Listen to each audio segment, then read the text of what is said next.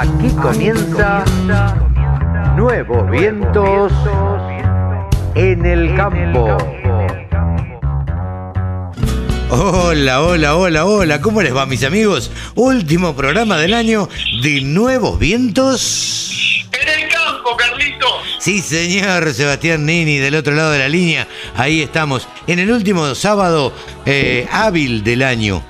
El próximo eh, es 25 eh, el- y el otro eh, es primero. primero. Claro, es primero. Claro. O sea que vamos a tener programas especiales ahí. Este es el último programa en vivo que estamos haciendo con Sebastián Nini desde, desde acá, desde Nuevos Vientos en el Campo, desde la radio del campo. Un programa que la verdad yo me propuse, o nos propusimos con Seba hacer un resumen del año de diversos aspectos. En maquinaria agrícola, en mercados, en ovinos, en deportes, en ganadería, eh, en comunicación eh, y en política agropecuaria en general. Para eso convocamos a Ezequiel Pesoni, a Pablo Adriani, a Javier Lauría, a Rode Maclean, a Víctor Tonelli, a Hernanza Torres de Amplificagro, a Jorge Chemes y a Mónica Ortolani. Y por supuesto que a Sebastián Nini. Pero la verdad que mejor que nosotros, Seba, es que los protagonistas de todo el año hablen y digan a ver qué les pareció el 2021 y qué piensan que va a pasar en el 2022, ¿te parece? Totalmente, que nos cuenten ellos, que para eso son los que saben, Carlitos. Pero por supuesto, por supuesto. Eh, Cevita, eh, nada, si te parece, un programa rapidito, rapidito, con notas bastante largas y muy, pero muy interesante. ¿Te parece que arranquemos? Dale, vamos. Arrancamos.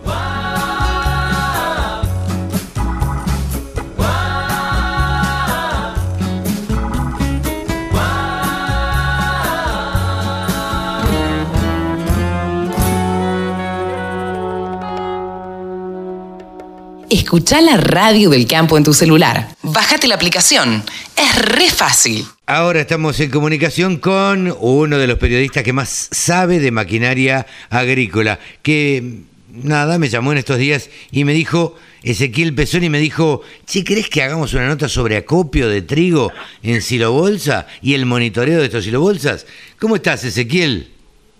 ¿Cómo te va, Carlos? Buen día para vos y para toda la gente que nos escucha. Bueno, gracias por estar con nosotros antes de fin de año, en el último programa del año, porque este 18 de diciembre es el- nuestro último programa. Lo otro va a ser un raconto de notas que vamos a hacer de las notas del año, de las principales notas del año, pero queríamos tenerte a vos y para que nos hables precisamente sobre lo que ya está terminando prácticamente la campaña de trigo, la cosecha de trigo, eh, y a ver, ¿Se acopia el trigo en silobolsa?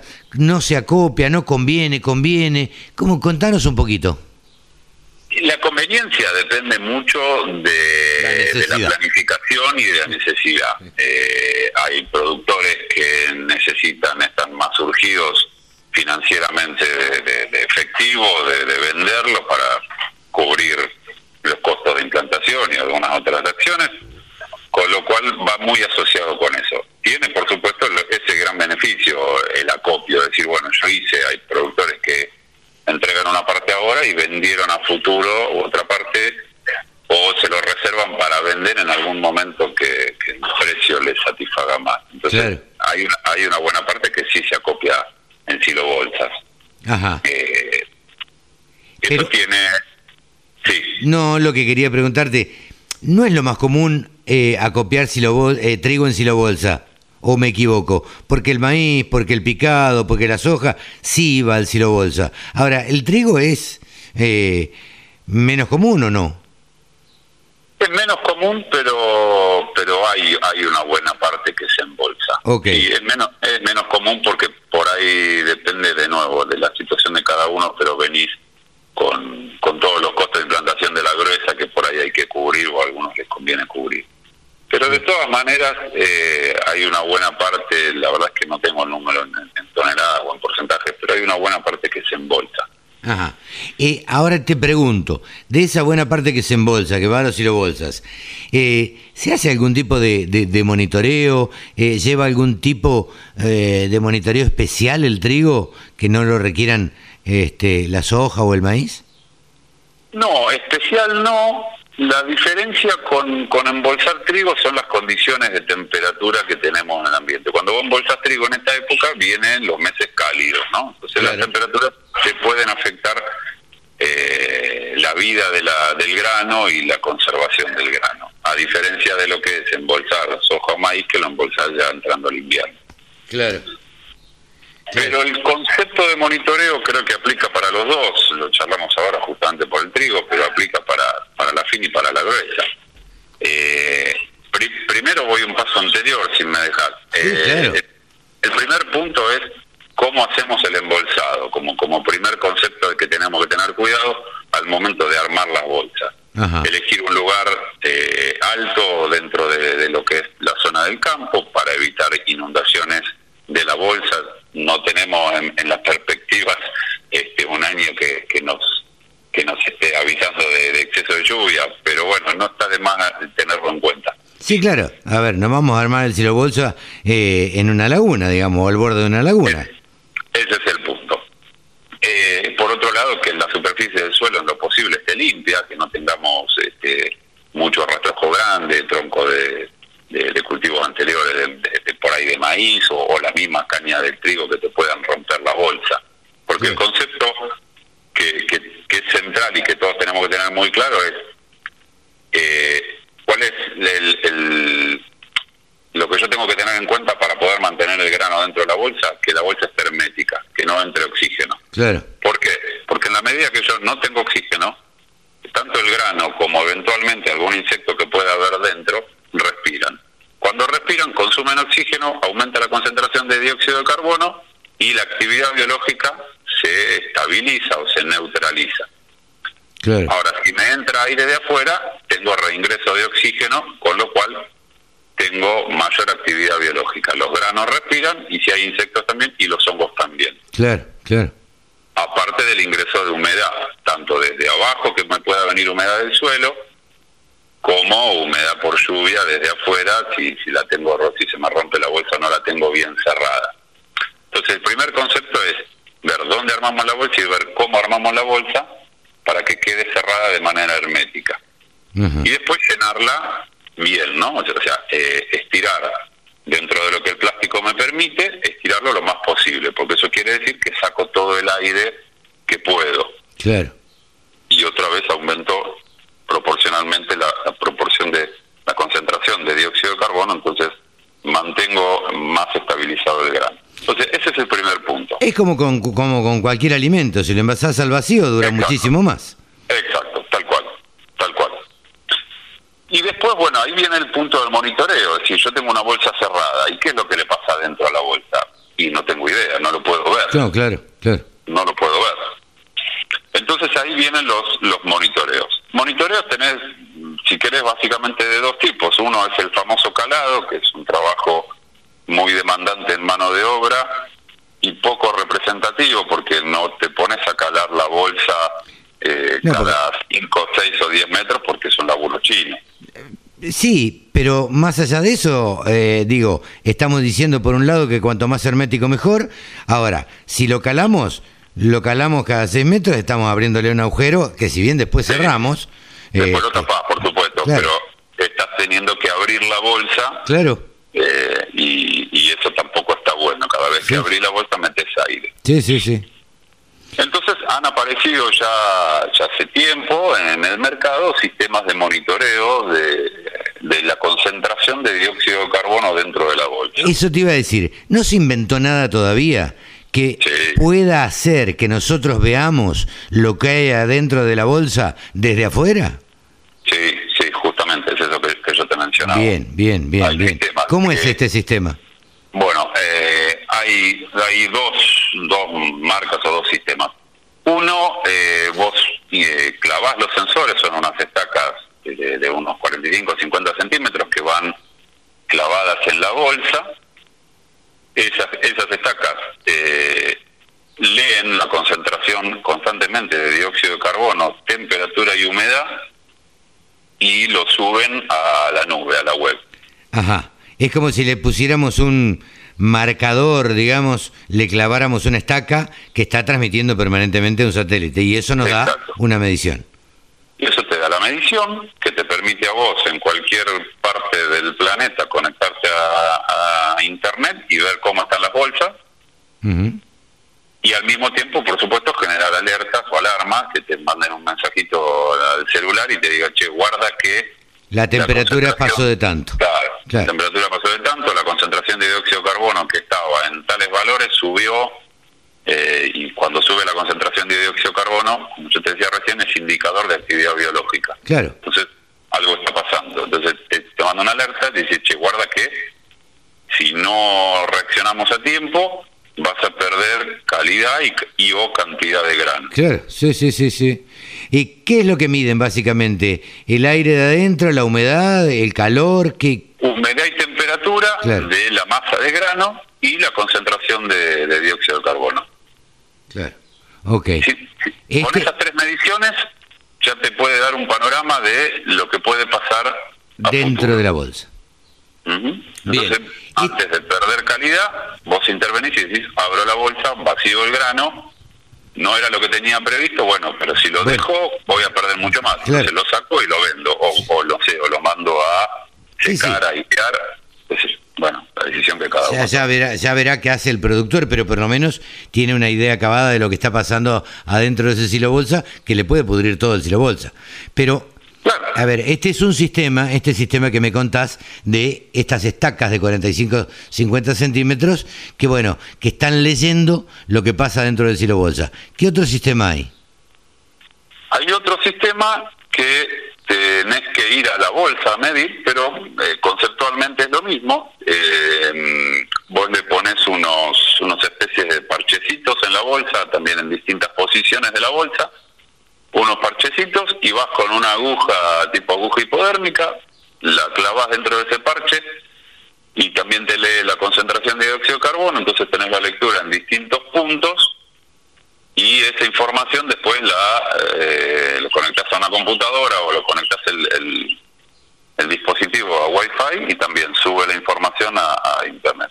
Claro. La, la diferencia es que ese tenés que ir a la bolsa a medir, te lleva tres minutos, tampoco es que estás una hora midiendo, ¿no? No, no, no, seguro, pero bueno, la lectura. La- la- la difer- diferencia sería que una que hay que ir hasta el silo bolsa y uno por uno por ahí ir midiéndolos o, o Exacto. medir uno cada tres, qué sé yo, no sé, como quiera hacer el productor y la otra le pones las estacas estas y está transmitiendo permanentemente.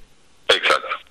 Bien, esto en cuanto al monitoreo ha quedado claro qué es lo que eh, qué es lo que habría que hacer eh, para hacer un buen silobol, para hacer un buen silobolsa de trigo eh, o, cómo acopiar el trigo de la mejor manera posible en la loma, eh, de ser posible que el suelo esté limpio y tratar de tener un sistema de monitoreo. Ahora bien, esto es lo que bueno, lo que nos deja la nota de hoy. Ahora, yo lo que quería charlar con vos también es, a ver, siendo vos un especialista en maquinaria agrícola y, y otros temas, eh, ¿cómo evaluás el 2021 respecto de la maquinaria agrícola? Nosotros ha sido un año... acá sí. charlamos, acá charlamos de diversas maquinarias a lo largo del año con vos, Ezequiel, y bueno, y, y, y están hablando de un año muy positivo para la maquinaria agrícola.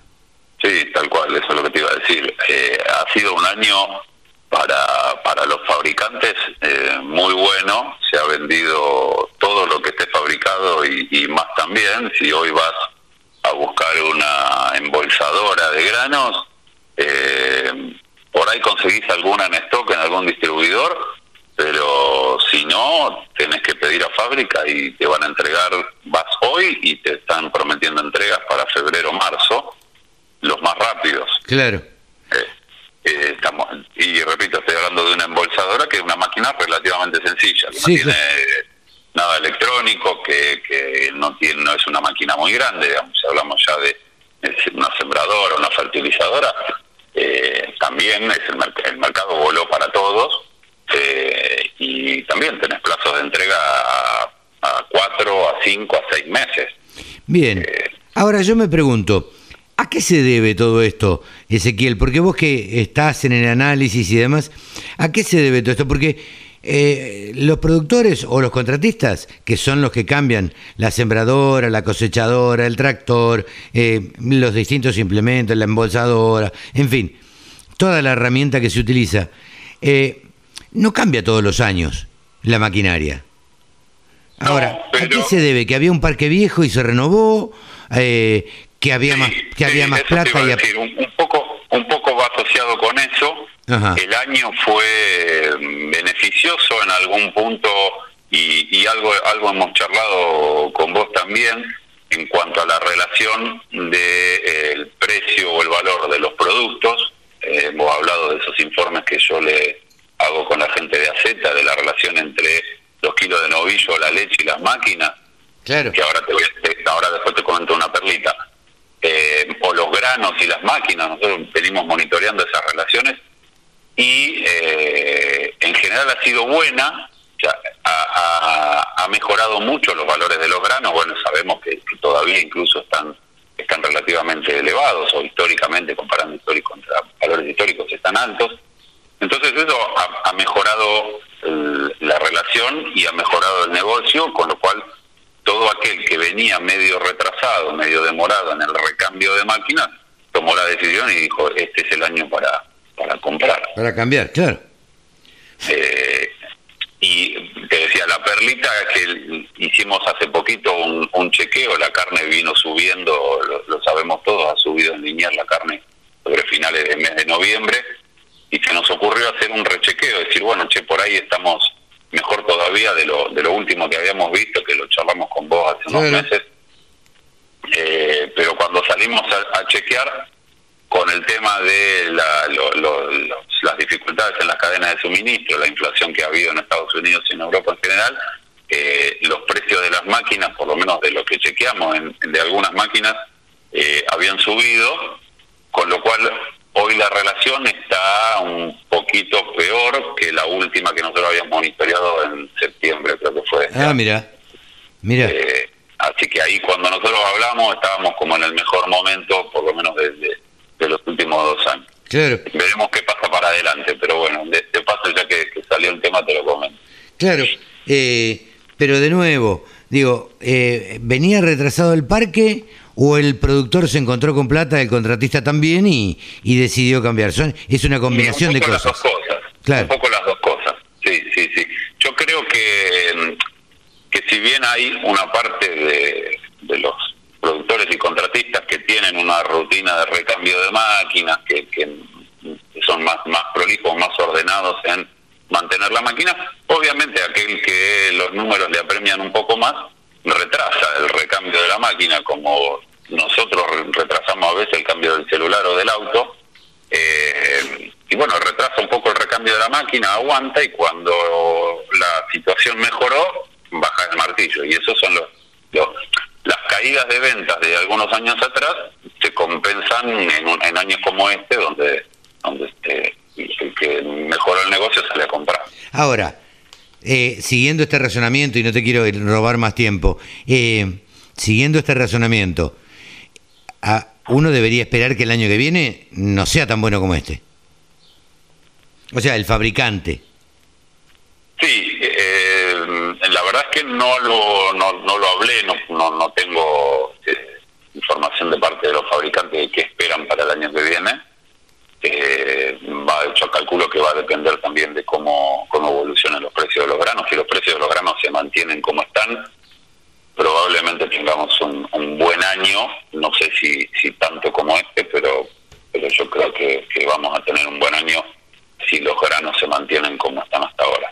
Lo que pasa es que por otro lado, eh, el negocio agrícola tampoco está tan bueno como estuvo este año o la campaña pasada, porque eh, también también habrás escuchado y seguramente los que nos escuchan ya lo saben, los precios de los insumos han subido bastante también. Sí, sí, cualquier cantidad. Hoy el negocio de, producción del productor de granos por ahí no está tan eh, bueno como como la campaña pasada, ¿no? ¿Cree, la última, última, ¿crees que esto, este pulso lo vamos a tomar en Expoagro en marzo? Y Expoagro es, es el momento donde, donde se puede tomar un poquito de pulso, sí. sí. Hasta ahí, eh, en general, los fabricantes están expectantes. Cuando, cuando Digo, vamos porque- a Expoagro, a vos te ha pasado lo mismo.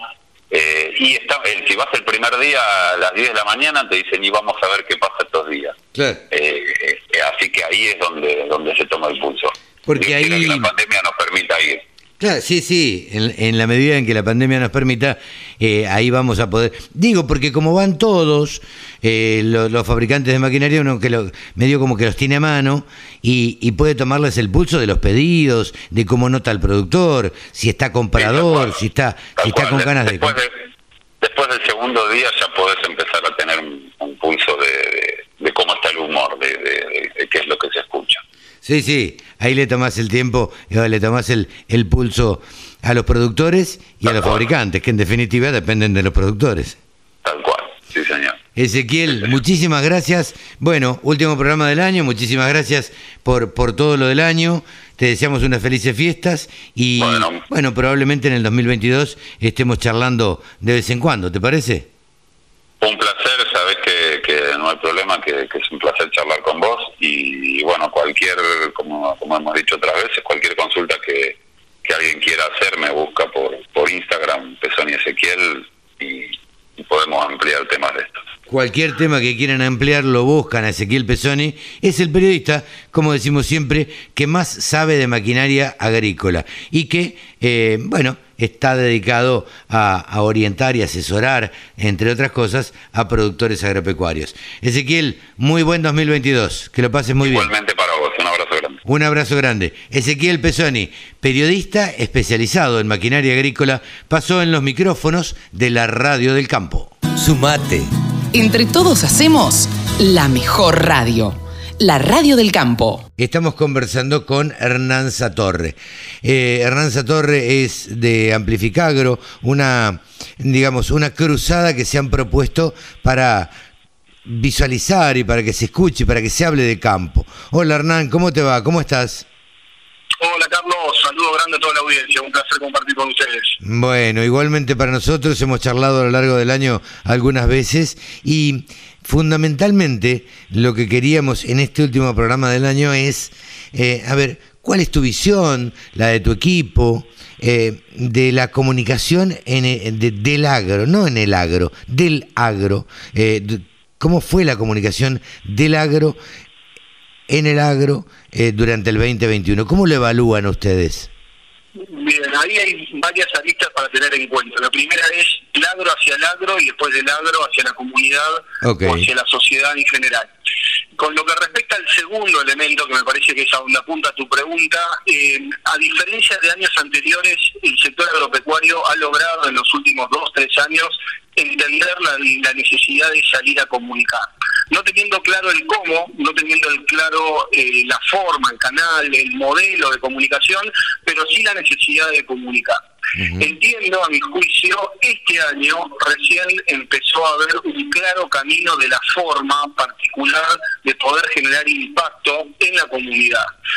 Y desde ahí es donde empiezan a haber algunos algunas aristas este, que vivencian o te muestran que el sector está generando cierta proactividad en la comunicación. Históricamente el sector agropecuario ha sido muy reactivo en la comunicación Claro. Para, para defenderse frente a un comunicado, una medida, este, disculpen, estoy con tos. No, no, está Este, algún al- algún evento que surja, eh, el, el sector ha reaccionado, le ha sacado algún comunicado o una línea de comunicación en ese sentido. Podemos nombrar todo lo que tiene que ver este, con agroquímicos, podemos nombrar todo lo que tiene con algunos aspectos políticos, medidas, regulaciones, etcétera. Todo evidencian lo que estoy comunicando. Ahora, de cara al futuro, ¿no? O sea, de cara al año que viene, ¿cuál es a mi juicio el papel que tiene que jugar el sector agropecuario en cuanto a la comunicación?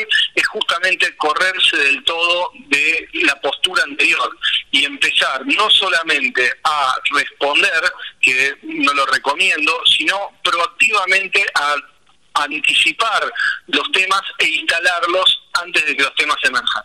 Ok. El, el sector agropecuario tiene que instalar conceptualmente de que no hay nada más nadie más interesado que ellos a la hora de cuidar los recursos, porque justamente con esos recursos producen y hacerlo de una manera eficiente, de una manera organizada, de una manera sustentable, que es uno de los temas que tanto preocupa este, a la sociedad, ¿no? La inocuidad de los alimentos, eh, el, vínculo con eh, el, clima, el ambiente, esos aspectos que también hay agenda y están trabajando el sector agropecuario, empezar a instalarlo y empezar a liderar eso y no este, reaccionar frente a otros estímulos externos.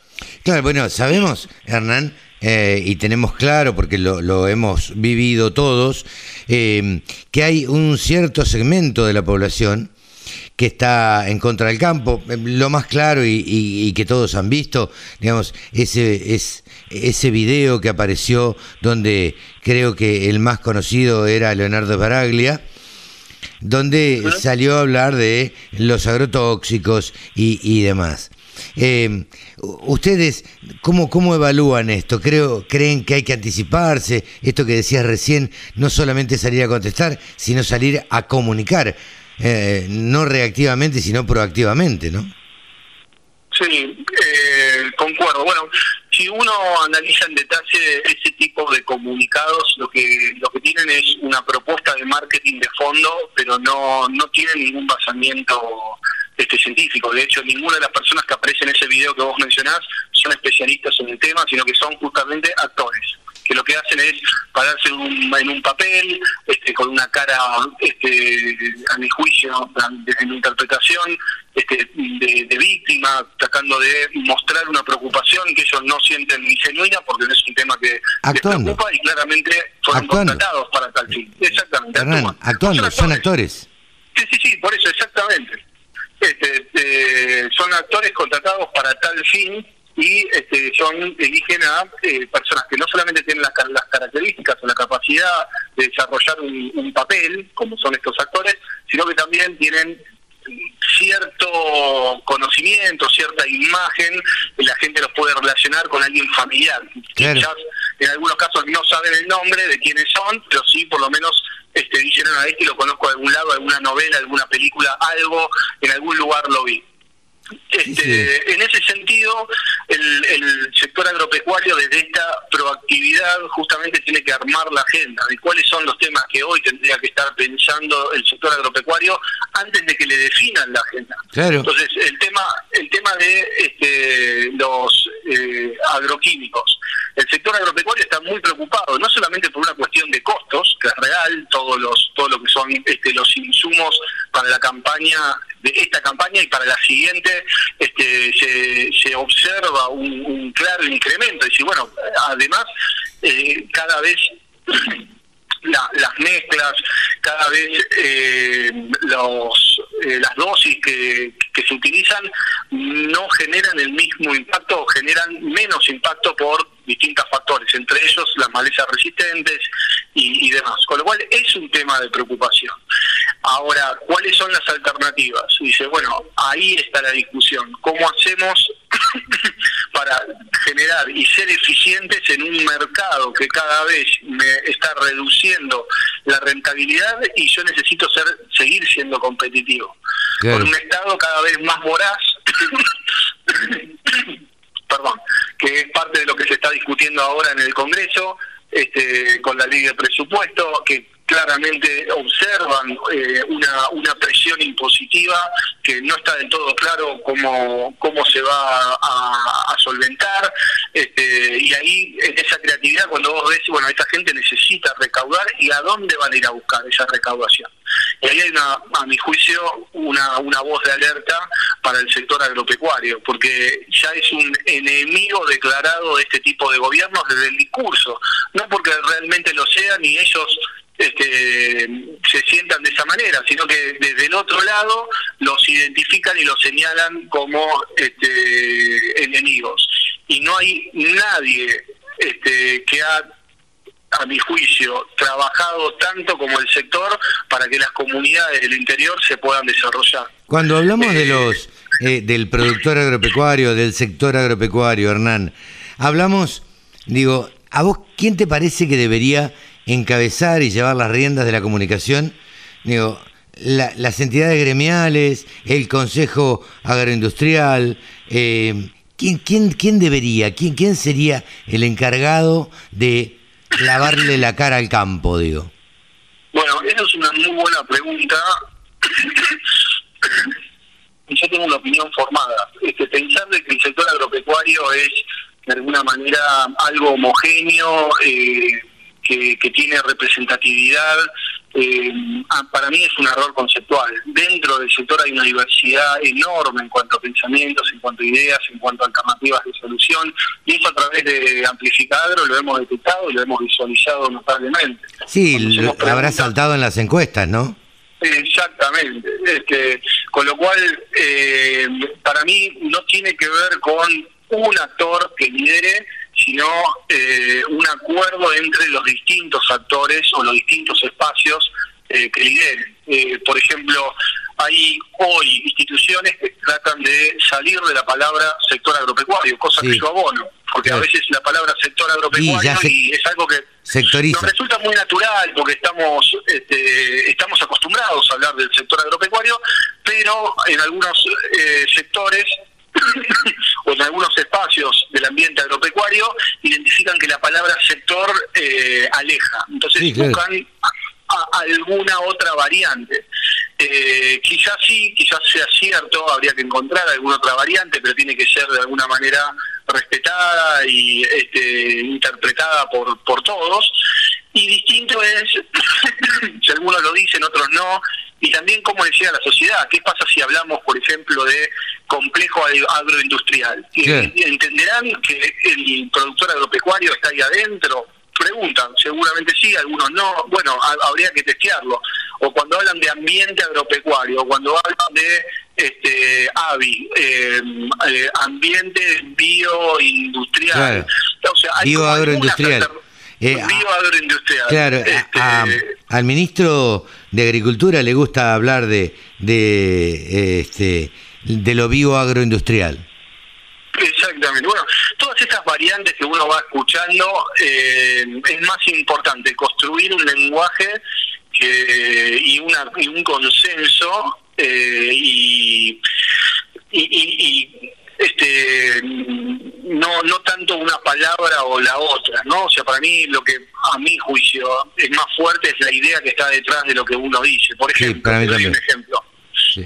la palabra impuesto. Todos nosotros pagamos nuestros impuestos eh, durante el mes. ¿Sí? todos los meses lo hacemos repetidamente. Ahora, cuando vos agarrás a este, cualquier persona en la calle y le decís, ¿a qué relacionás el impuesto? Y el impuesto es este, lo que recauda el gobierno, algunos le dan una connotación negativa, otros positiva, pero siempre lo relacionan con el pago que hace el contribuyente hacia el Estado. Ahora, nadie relaciona la palabra impuesto con lo que de alguna manera nace la palabra, que es imponer. El impuesto es algo que te imponen, algo que está impuesto, y, de ahí viene la palabra impuesto. Sin embargo, nadie le da esa connotación. Entonces, fíjate cómo han logrado, a través de una cuestión cultural y a través de este, un accionar, generar una interpretación de esa palabra que nadie lo asocia con la palabra imponer, sino que lo asocian hacia, en algunos, una obligación, o este, una contribución. una contribución, un pago que hay que hacer por algo. Exactamente. Entonces, yo esto lo visualizo igual. Para mí lo que es importante es, independientemente si hablamos del sector agropecuario o, si hablamos de ambiente eh, agroindustrial o ambiente agro, lo importante es la idea de fondo que está atrás, ¿no? Y que, y que podamos entender lo mismo, porque si empezamos a generar variantes y al público al cual queremos llegar eh, no termina de interpretar de qué estamos hablando, bueno, ahí se puede también generar un un cortocircuito. Hernán, la última. Eh, vos sabés que mucho hemos, hemos charlado y hemos comentado este tema también. Eh, vos has tenido oportunidad de viajar por, por, seguramente por Brasil, por Uruguay, por Paraguay, donde el productor agropecuario, al menos en esos países, digo, en esos países que con los cuales nos podemos comparar, digo, ¿no? Estamos hablando de esto. Eh, el productor agropecuario es un señor respetado dentro de la sociedad que ocupa un determinado lugar. De hecho, en, en Brasil existe un bloque de la Cámara de Diputados que re- está representado por, eh, por productores agropecuarios. Eh, Independientemente de eso, no, no toquemos el caso Estados Unidos o el caso Europa, donde el productor agropecuario es una persona absolutamente reconocida que ocupa un lugar importante en la sociedad. Eh, ¿Por qué crees que acá, en la Argentina, eh, es una mala palabra ser productor agropecuario? Bien, eso es una excelente pregunta. Lo que te puedo compartir es mi interpretación en base Sí, sí. a mi experiencia, estudio y, y, y demás.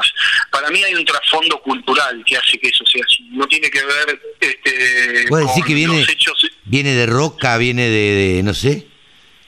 Viene, viene de la historia y de la historia que te contaron y cómo se fue narrando y qué cuáles fueron esos hitos que fueron llegando y este de hecho eh, en Argentina lo que se ha destruido en los últimos años es la cultura del esfuerzo la Sí, cultura de- del trabajo.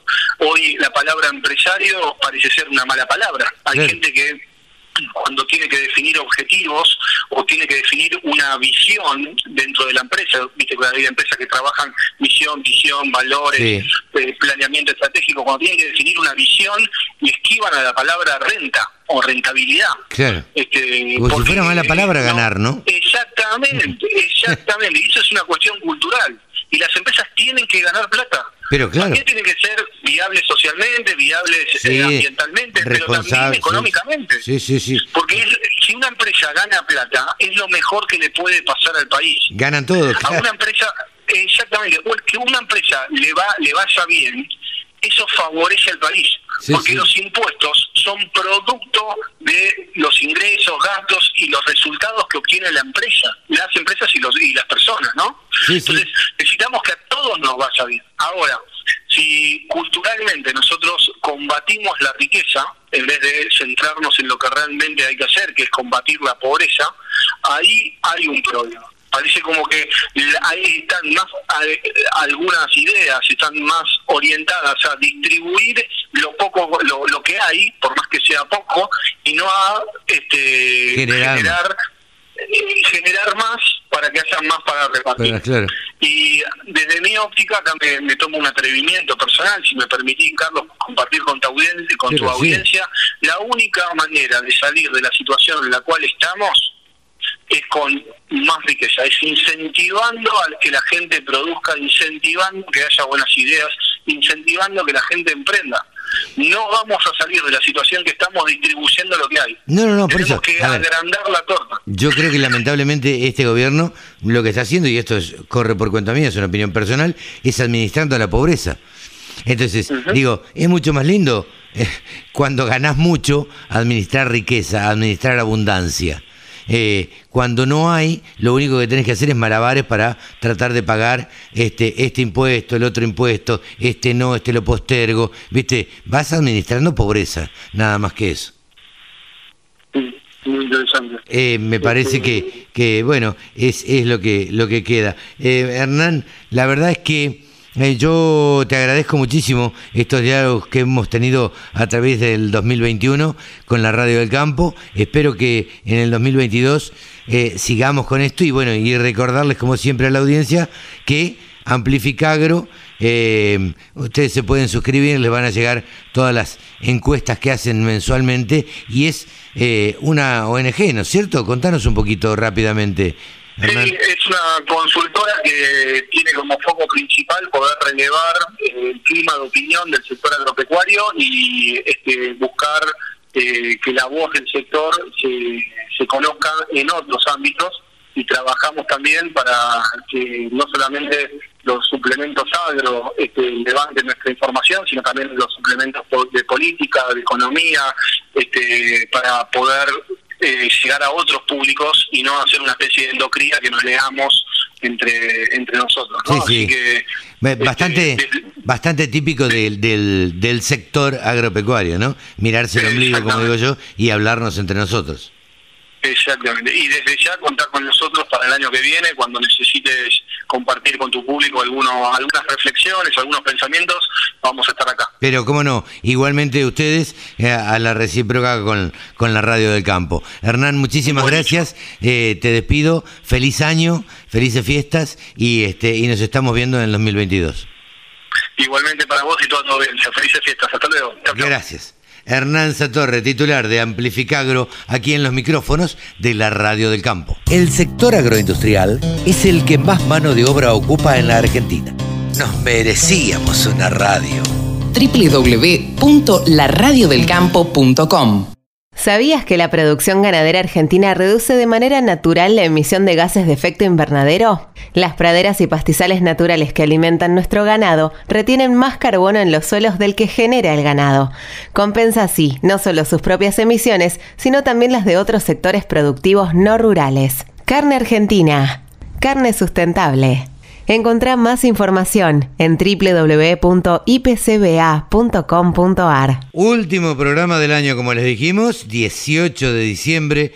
Los próximos programas van a ser de recuento de las notas o recopilación de las notas más importantes, que consideramos más importantes a lo largo del año. Ahora estamos en comunicación con nuestro periodista deportivo. Estamos en comunicación con Rode MacLean. Hola Rode, ¿cómo te va? Hola Carlos, ¿qué tal? ¿Cómo estás? Espero que vos andes muy bien. Yo por suerte muy contento de este gran año que tuvimos acá en la Radio del Campo y para eso trajimos una recopilación de los eventos deportivos más importantes, eh, obviamente haciendo referencia al deporte de nuestro país, así que si te parece arrancamos. Vamos, vamos, vamos con el, el- a ver, lo que ocurrió, lo más importante del 2021. Exactamente. Tuvimos, eh, obviamente, el fútbol local, tuvimos la Copa de la Liga Profesional en la primera mitad del año, que estuvo a Colón como campeón del torneo, que venció 3-0 a Racing en la final, y ahora este último campeonato que ganó River eh, en un torneo de, de liga, que lo ganó como cuatro fechas antes de que finalice el campeonato, y ahora, de hecho, para dar una noticia, River contra Colón se van a enfrentar hoy mismo a las 9 y 10 de la noche en el Estadio Madre de Ciudades de Santiago del Estero por el trofeo de campeones de la Superliga. Así que va- se va a considerar el máximo campeón de este año. Eh, juegan los dos eh, ganadores de ambos campeonatos. También tuvimos turismo carretera, tuvimos a Mariano Werner como el, cam- el campeón del turismo carretera y eh, también se retiró una leyenda de esta competición como lo es Guillermo Ortelli, que hace unas semanas eh, los que están atentos al programa habla, sabrán que hablamos de él. A los 48 años de edad se retiró Guillermo Ortelli, corrió 407 carreras, 98 podios, 32 triunfos para él y 7 campeonatos de turismo carretera, el segundo que más campeonatos obtuvo por detrás de Juan Galvez, que consiguió nueve títulos. Eh, te, Eh, hago, te, hago, te hago una pregunta ahí. Eh, ¿Cuándo podemos? Hoy es 18, el próximo sábado es 25, el otro es 30, eh, es primero. Eh, ¿cuál, ¿Cuál es la última actividad deportiva del año? La última actividad deportiva del año, y digamos, ya nos quedamos sin Fórmula 1, nos quedamos sin automovilismo local. Eh, el fútbol terminaría hoy mismo, sábado. Eh, podemos consumir fútbol europeo, se podría decir.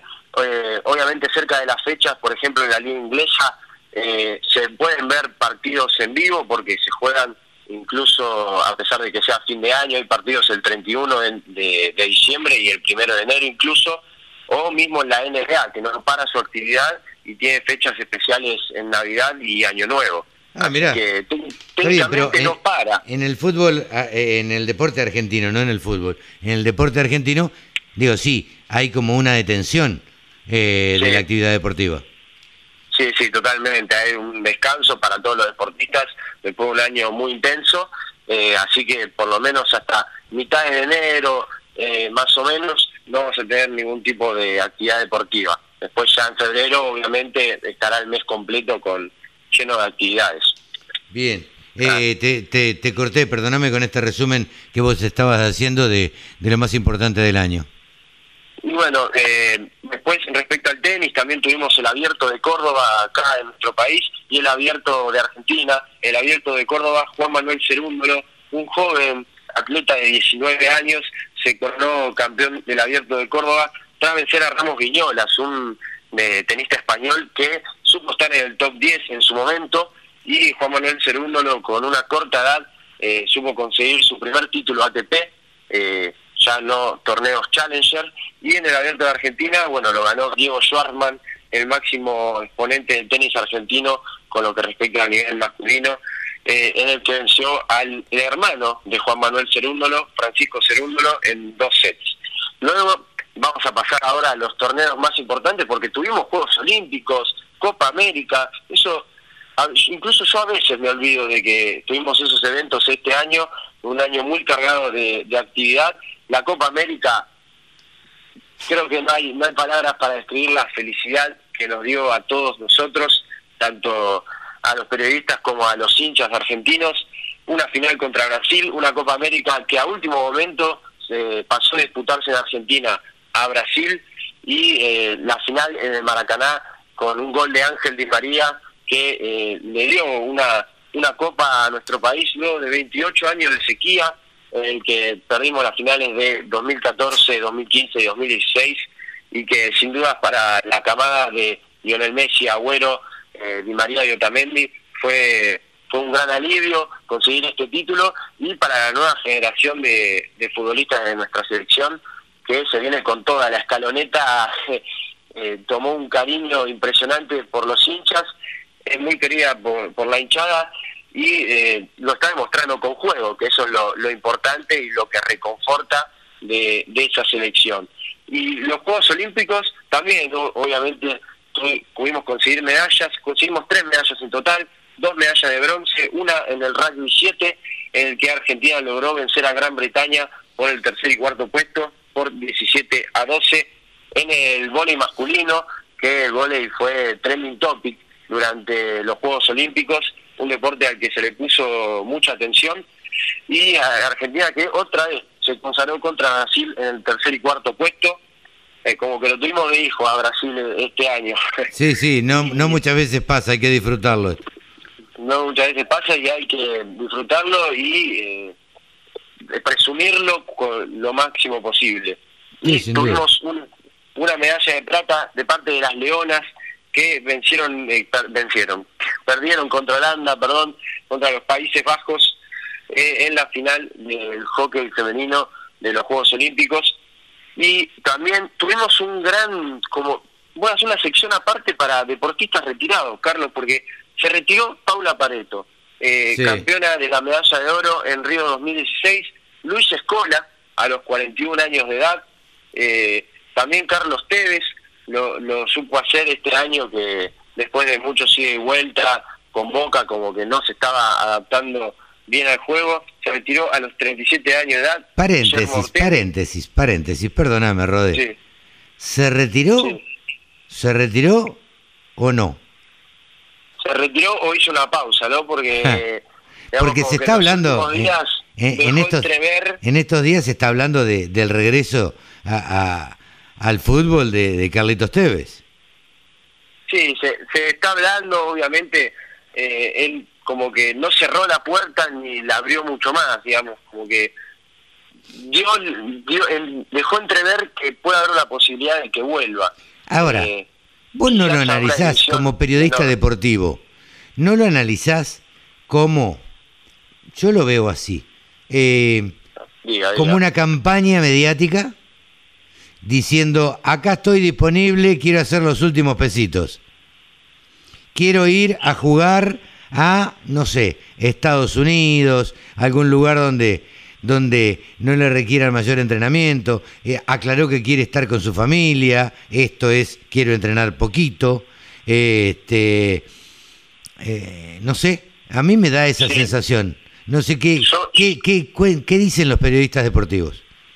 Yo tengo un punto parecido en, cierto sentido, porque lo, por lo que entiendo, yo creo que es algo así, quiere estar cerca de su familia, quiere estar alejado, yo creo, de, de, los medios de nuestro país, eh, porque Boca es capa de, los diarios deportivos todos los días, siempre se habla de Boca, no importa qué es lo que pase, eh, siempre se habla de Boca, quiere alejarse un poco de la presión mediática, pero a la vez eh, seguir jugando al fútbol, porque debe ser difícil dejarlo y no creo que lo, lo quiera dejar, porque Tevez está en forma y cuando tenía partidos muy buenos y sigue siendo Carlos Tevez. Eh, para Boca es un referente y para el mundo del fútbol también.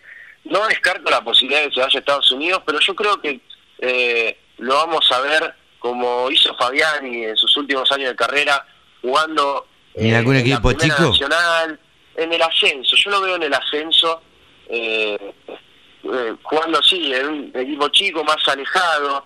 Eh, yo lo veo por ahí. Esa Ah, es mi, mi deducción. Bueno, eh, por lo menos. bueno. Pero Bueno. como que que puede ser que vuelva. Son puntos de vista. Yo creo que no está retirado todavía. Para mí, eh, esto fue, esta campaña fue un pedido de a ver quién me contrata, no me exige demasiado, eh, tampoco debe exigir que le paguen demasiado porque Carlitos Tevez es un tipo que está hecho. eh, pero más allá de eso, quiere estar tranquilo y no quiere dejar del todo el fútbol. Puede ser, yo, yo lo veo así bastante parecido como, como te comenté recién. Bueno. Y, una noticia, Carlos, que, Sí. que ocurrió hace pocos días, que se retiró en Sergio Cunagüero, eh, una lástima, eh, porque se tuvo que retirar debido a que tuvo una arritmia cardíaca hace más o menos 50 días en, un, en pleno partido contra el Alavés cuando estaba Sí. jugando con el Barcelona. Sergio Cunagüero, que por detrás de Messi es el mejor jugador argentino del siglo XXI para muchos, Sí. por lo menos para mí lo es. Sin duda. Eh, Lo que no se entiende es por qué fue a Barcelona. Cuando su amigo Messi se fue. con Messi, pero pero justo estuvo este problema contractual y tema de dinero que no podían pagar el salario de Messi. Eh, entonces, digamos como que él, se entendía que su objetivo era estar con Leo, Sí, claro, pero claro. lamentablemente no se pudo dar. Y bueno, eh, tuvo que jugar lo poco que pudo jugar. Eh, el único gol que, le con- que convirtió fue ante el Real Madrid, así que nada mal para hacer su único gol con el Barcelona. Pero para repasar un poco los números del Kun Agüero, jugó un total de 786 partidos y anotó 427 goles como profesional. En la Premier League, en la liga inglesa, es el extranjero con más goles anotados. Y un gol y pico. Recibió un total de siete nominaciones al Balón de Oro. Una locura. Claro. Un jugador bárbaro. Lo que pasa es que compitió contra otros monstruos también, ¿no? También, eh, cuando estaba en sus años, competía contra Drogba, eh, contra Fernando Torres, que estaba en un buen momento. Eh, la verdad que se, se impuso frente a delanteros extraordinarios en la que es la mejor liga del mundo, sin, Sin duda, la sin más duda. competitiva. ¿Algo más que nos quede, Rodé? Y la verdad que si tuviese un tiempo ilimitado podría agregar un montón de cosas, pero como tenemos un tiempo límite, no tengo nada más para agregar, Carlos, y fue un placer estar eh, acá en la Radio del Campo y le mando un saludo a todos nuestros oyentes que nos acompañaron durante todo este año y un abrazo a vos y Bien. nos veremos cuando, cuando vuelva el programa. Pero bueno, eh, nosotros también vamos a hacer una pausita y, y vamos a retomar en el 2022. Lo mejor para vos en el 2022 y muchas gracias por haber estado acá en la Radio del Campo, por habernos acompañado. A vos, Carlos, igualmente. Un abrazo grande. Rode MacLean, el periodista deportivo de la Radio del Campo. ¿Sabías que la producción ganadera argentina reduce de manera natural la emisión de gases de efecto invernadero? Las praderas y pastizales naturales que alimentan nuestro ganado retienen más carbono en los suelos del que genera el ganado. Compensa así no solo sus propias emisiones, sino también las de otros sectores productivos no rurales. Carne Argentina. Carne sustentable. Encontrá más información en www.ipcba.com.ar. Agricultura, ganadería, semillas, razas, precios, tecnología. Toda la información en laradiodelcampo.com. El periodista más reconocido en producción ovina se llama Javier Lauría y tenemos la suerte de tenerlo en la Radio del Campo. Hola Javi, ¿cómo te va querido? Carlitos, ¿cómo estás? Qué placer saludarte, espero que andes muy bien. ¿Cómo va? Pero muy bien, muy bien, contento de... Es el último programa del año, ¿no? Contento por eso, sino por contento por, por haber transcurrido todo el 2021 y que haya sido medianamente en paz y con tranquilidad. Así que hoy 18, 18 de diciembre, último programa del año, el próximo es 25, va a ser un programa especial y el otro es primero, también va a ser otro programa especial con notas que hemos seleccionado, que hemos hecho a lo largo del año y, y bueno, y lo que queríamos hablar con vos básicamente es como casi a todos los que le pedí en el programa de hoy. A ver, anímense a hacerme un resumen de lo que les deja o lo que deja el 2021, en este caso, en materia ovina. Y después, obviamente, te voy a preguntar qué esperás o qué se esperaría para el 2022. Javi, eh, contame, ¿cómo, cómo analizás el 2021? Yo lo analizo como muy positivo, de muchísimo crecimiento en, en diferentes aspectos que tienen que ver con la materia ovina. Eh, y voy a pasar a tratar de enunciar lo más rápido y sintético posible algunos ítems, si te parece. Sí, perfecto, perfecto. Bien. Una es que este año hubo más de 20 remates de genética, lo cual es un montón cuando antes estábamos hablando de dos o tres, hasta hace un par de años, de dos o tres, cinco remates de genética ovina. Este año hubo más de 20. Increíble, ¿no? Increíble el crecimiento que ha tenido. Bueno, ya lo analizaremos, el crecimiento del ovino. Totalmente. Esto tiene que ver en gran parte eh, porque hay gente que se está enganchando y hay en gran parte también la pandemia colaboró mucho para hacer remates que antes uno no imaginaba, porque vos no necesitas a la persona en tu predio o en la sociedad rural donde se organiza.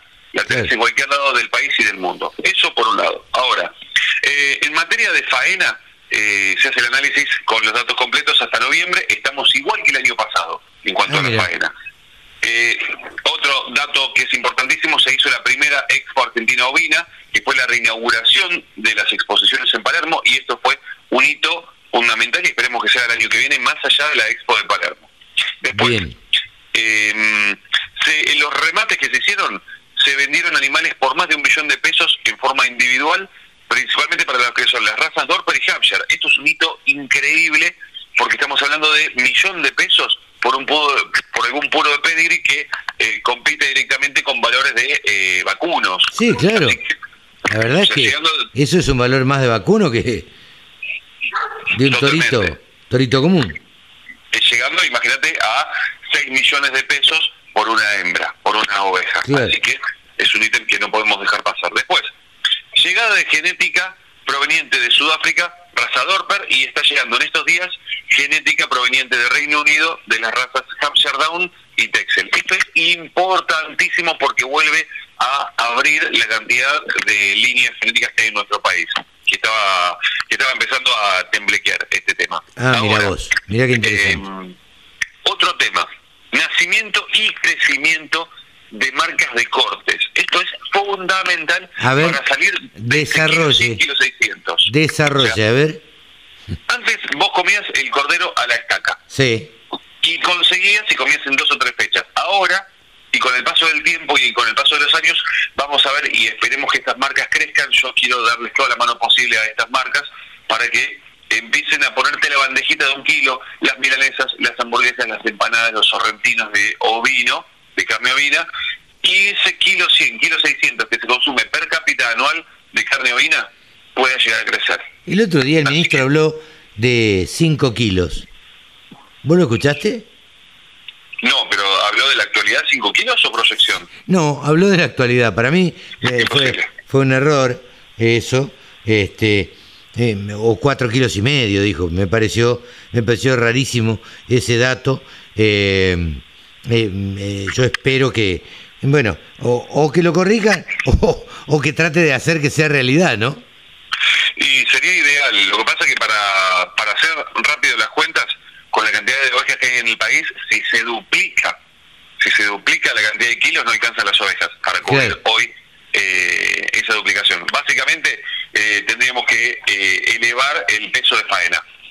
O sea, o sea, elevar el piso de faena y empezar a trabajar más con cordero pesado. Yo creo que el año próximo vamos a hablar de un un kilo ochocientos, dos kilos también. Dos kilos. Pero dependemos mucho de los engordadores. Claro. Así, porque encima, si analizamos eh, la cantidad de, animales que se contaron este año, bajó un de 15 millones de cabezas eh, contados así medio a dedo, estimativo, eh, de 15 millones de cabezas a 14 millones 700 mil un año y otro Ahora, por... ¿No te parece raro para analizar, eh, Javi, eh, este crecimiento del ovino en cuanto a remates y demás, y que haya bajado el stock? ¿Y que Lo se haya que- comido igual? Es una, es una excelente pregunta. Para el que no sabe, cuando hablamos de más, más remates, estamos hablando de remates de genética. Sí, claro. Donde los remates de genética son casi, no, no es que multiplicás eh, en cantidades exorbitantes la cantidad de animales. Sí, cuando vos empezás a hacer, a partir de esa genética, inseminación, empezás a fabricar embriones y buscas, conseguís, no sé, 2.000 madres y, le, y a esas 2.000 madres les implantás los embriones, haces inseminación en fresco o algún tipo de inseminación a tiempo fijo. Entonces a partir de ahí vos vas a multiplicar. Pero desde la compra de genética hasta que eso sucede, necesitas un par de generaciones para hacer el recuento y notar cambios. Claro, claro, claro, claro. ¿Qué otro tema más importante a lo largo del año? La creación de la, de la Asociación de Criadores Dorper y White Dorper. Eso es fundamental porque dentro de un marco en el cual se empieza a establecer y estandarizar la raza, la raza crece. Puede crecer dentro de lo que uno quiere y no que a uno lo estafen. Porque vos necesitas un aval que es ese animal que está registrado. Además de la Sociedad Rural Argentina, que lleva los registros genealógicos, está registrado en una asociación que avale que ese animal es lo que dicen los papeles. Bien, eh, como buen alumno o como buen profesor casi de, de lo que es materia ovina, eh, ah, te has hecho un punteo de los temas más importantes. ¿Con qué No tenga seguimos? duda. La última de la actualidad. Y acá me, acá inflo pecho, la anteúltima. Acá inflo pecho y digo charla semio. Es, o sea, La se semio, charla claro. semio. Este, lo tengo que decir, para mí fue un, un momento súper interesante porque pude compartir con el público que habíamos cosechado Sí. el año anterior eh, charlas de mayor nivel en cuanto al contenido y eso también despertó que otros hicieran otras charlas, por Y- lo cual claro. eh, es el derrame de ideas. Totalmente. Y el acompañamiento de Agrofarma, vamos a decirlo. ¿no? Agrofarma, si no está presente, yo no hago las charlas. Bueno, y lo último, y lo, lo último, o te hago, te hago el anticipo de lo que se viene el año próximo, que es la creación de la raza de, eh, perdón, la creación de la Asociación de Creadores de la Raza Santa Inés. bueno, Eso, ahí estaremos acompañando. 2022. Por supuesto, quiero que esté que sea así. Ahora sí, el ítem más importante del año 2021. que va a ser eh, que va a ser también de los próximos años es la renovación de la ley ovina Bien. Renovación por 10 años. por 10 años, por un presupuesto que antes de 80 millones de pesos porque era el equivalente a cuando se renovó en 2011 a 20 millones de dólares que estaba la, la relación de prioridad 1 a 4 que eran 80 millones de pesos. Ahora pasaron a ser 850 millones de pesos como mínimo y van a tratar de buscar la manera de que haya una cláusula de actualización de estos montos, porque en dos años estos 850 millones de pesos es lo que vos o yo vamos a tener en el bolsillo. ¿Vos, Ahora me queda vos decís que va a haber tanta inflación en la Argentina? No. No quiero exagerar, pero, Me parece pero que sí. no me queda otra que decírtelo. Sí. Eh, Javi, vos entendés tiempos de, de radio y de tele mucho más. Van nueve. Van nueve, entonces estamos perfectos porque de eso se trata y este es el resumen de lo que fue para mí el año ovino también. Genial, genial. Te agradezco muchísimo. Y si en dos palabras te tengo que pre- te pregunto, ¿qué esperás para el año 2022? Espero un crecimiento en el stock, espero más remates genética y espero más remates de ovinos para faena, que ese es un ítem chiquito por ahora, pero eh, ya dentro de tres días, el martes que viene, se va a hacer el segundo remate de ovinos para faena. Espero eso porque de alguna forma, si se blanquea, que es también otra cosa de las que espero, si se blanquean más animales, vamos a tener en tu bandeja una vez por mes y en, o en mi freezer una vez por mes un cortecito de carne ovina. Bien, esto es genial. Y, y la verdad que nos enorgullece en algún punto, Javi, a vos, a mí, haber ayudado a de ser una parte chiquitita de difundir un poquito lo que es el ovino en la Argentina y el potencial que tiene sobre todo. Esa es la palabra más, o sea, esa es la frase que para mí lo resume, el potencial que tiene. Bien. Brillante. Javi, nos dejamos de precios, nos olvidamos de precios, nos olvidamos de valores de lanas, de carne y de todo. Y la verdad que no, yo no tengo más que palabras de agradecimiento para vos porque nos has acompañado a lo largo de todo el año. Espero, mi deseo eh, es que el año que viene, el 2022, podamos estar nuevamente en la radio del campo y que nos estés acompañando. Tengo todas las ganas del mundo, para mí es un honor y agradezco muchísimo que me des este espacio que se lo das a la voz que representa, no se lo das a Javier Lauría, la voz que representa un montón detrás. Totalmente, yo creo que, lo he dicho siempre, vos te has convertido en el periodista referente de ovinos porque te dedicaste a estudiar el ovino, a hacer cursos, a capacitarte, bueno, y, el esfuerzo tiene su premio y, en este caso lo tiene en Javier Lauría que es, se ha convertido en el referente, en el periodista referente de, de ovinos. Así que, Javi, muchas gracias por todo muy buen 2022 y, y bueno, y que nos sigamos reencontrando. Muchas felicidades y hasta el año próximo, Carlitos. Y saludos a todos los oyentes. Chao, Javi. Javier Lauría, el periodista que más sabe de ovinos, aquí en la Radio del Campo.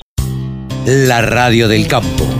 Única emisora con programación 100% agropecuaria. Un amigazo de la casa porque nos ha atendido siempre con muchísima amabilidad el presidente de CRA, Jorge Chemes. ¿Cómo te va, Jorge? ¿Cómo estás? Gracias por atendernos. ¿Qué tal, Carlos? Buenas tardes. Buenas tardes a los oyentes también y gracias a vos por, por la comunicación.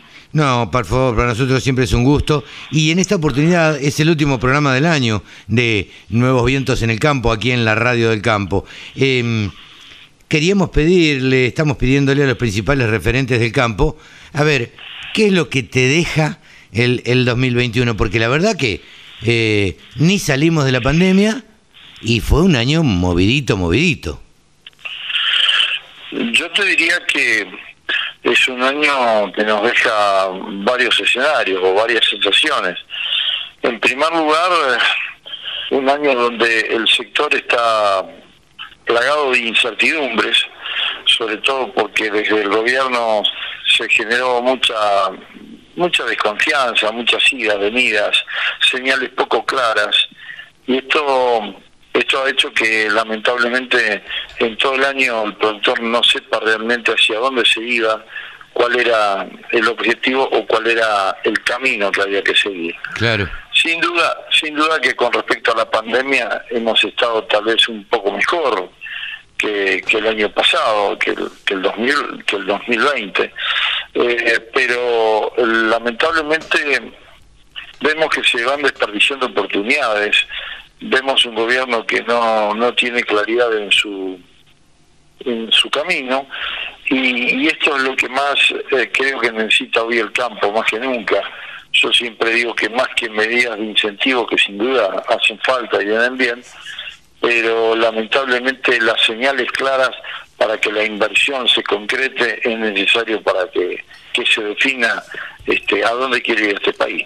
¿Te referís tanto a inversiones en agricultura como en ganadería? Sí, sí, yo te diría que el contexto general del campo.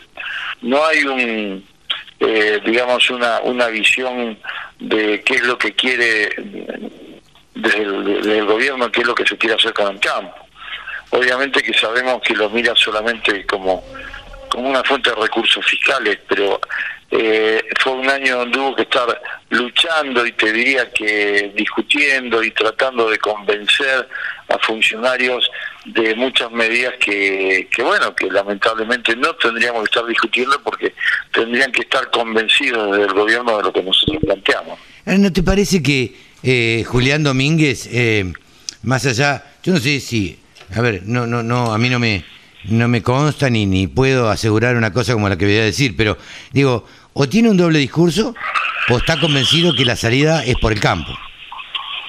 Sí, yo creo que está convencido. Quiero creer, ¿no? Que, está convencido de que tiene. A ver, yo noto en el gobierno dos visiones. Una que lo ve al campo solamente como una fuente de recursos fiscales y otra que realmente eh, ve que se necesitan lo, al campo como producción y que esos recursos se pueden conseguir en base a un aumento de las exportaciones y no solamente este, con una presión fiscal directa. Esto esto hace que, que tengamos eh, casi dos gobiernos, ¿no? Porque hemos visto claramente las disputas que hay dentro del gobierno entre, entre diferentes funcionarios, justamente con esta visión que estoy planteando, y donde uno no alcanza a comprender por qué se produce esto, por qué pueden tener diagnósticos tan equivocados, por qué puede haber en ese sector que, que no es afín al campo eh, un desconocimiento tal que no se pueda entender que lo que la mesa de enlace viene diciendo es realmente lo que sucede, ¿no? Y siempre mirarnos con esa desconfianza de pensar que somos un sector que queremos cada vez más dinero y ganar más, ¿no?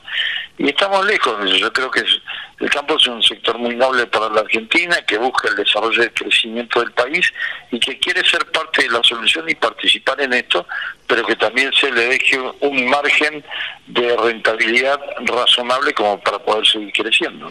Ante, ante este panorama que vos trazás, eh, ¿Cómo, ¿Cómo ves el 2022? ¿Cómo avisorás el 2022 teniendo en cuenta que, bueno, que hubo unas elecciones, que el resultado ya está puesto? ¿Y qué, qué crees que van a hacer?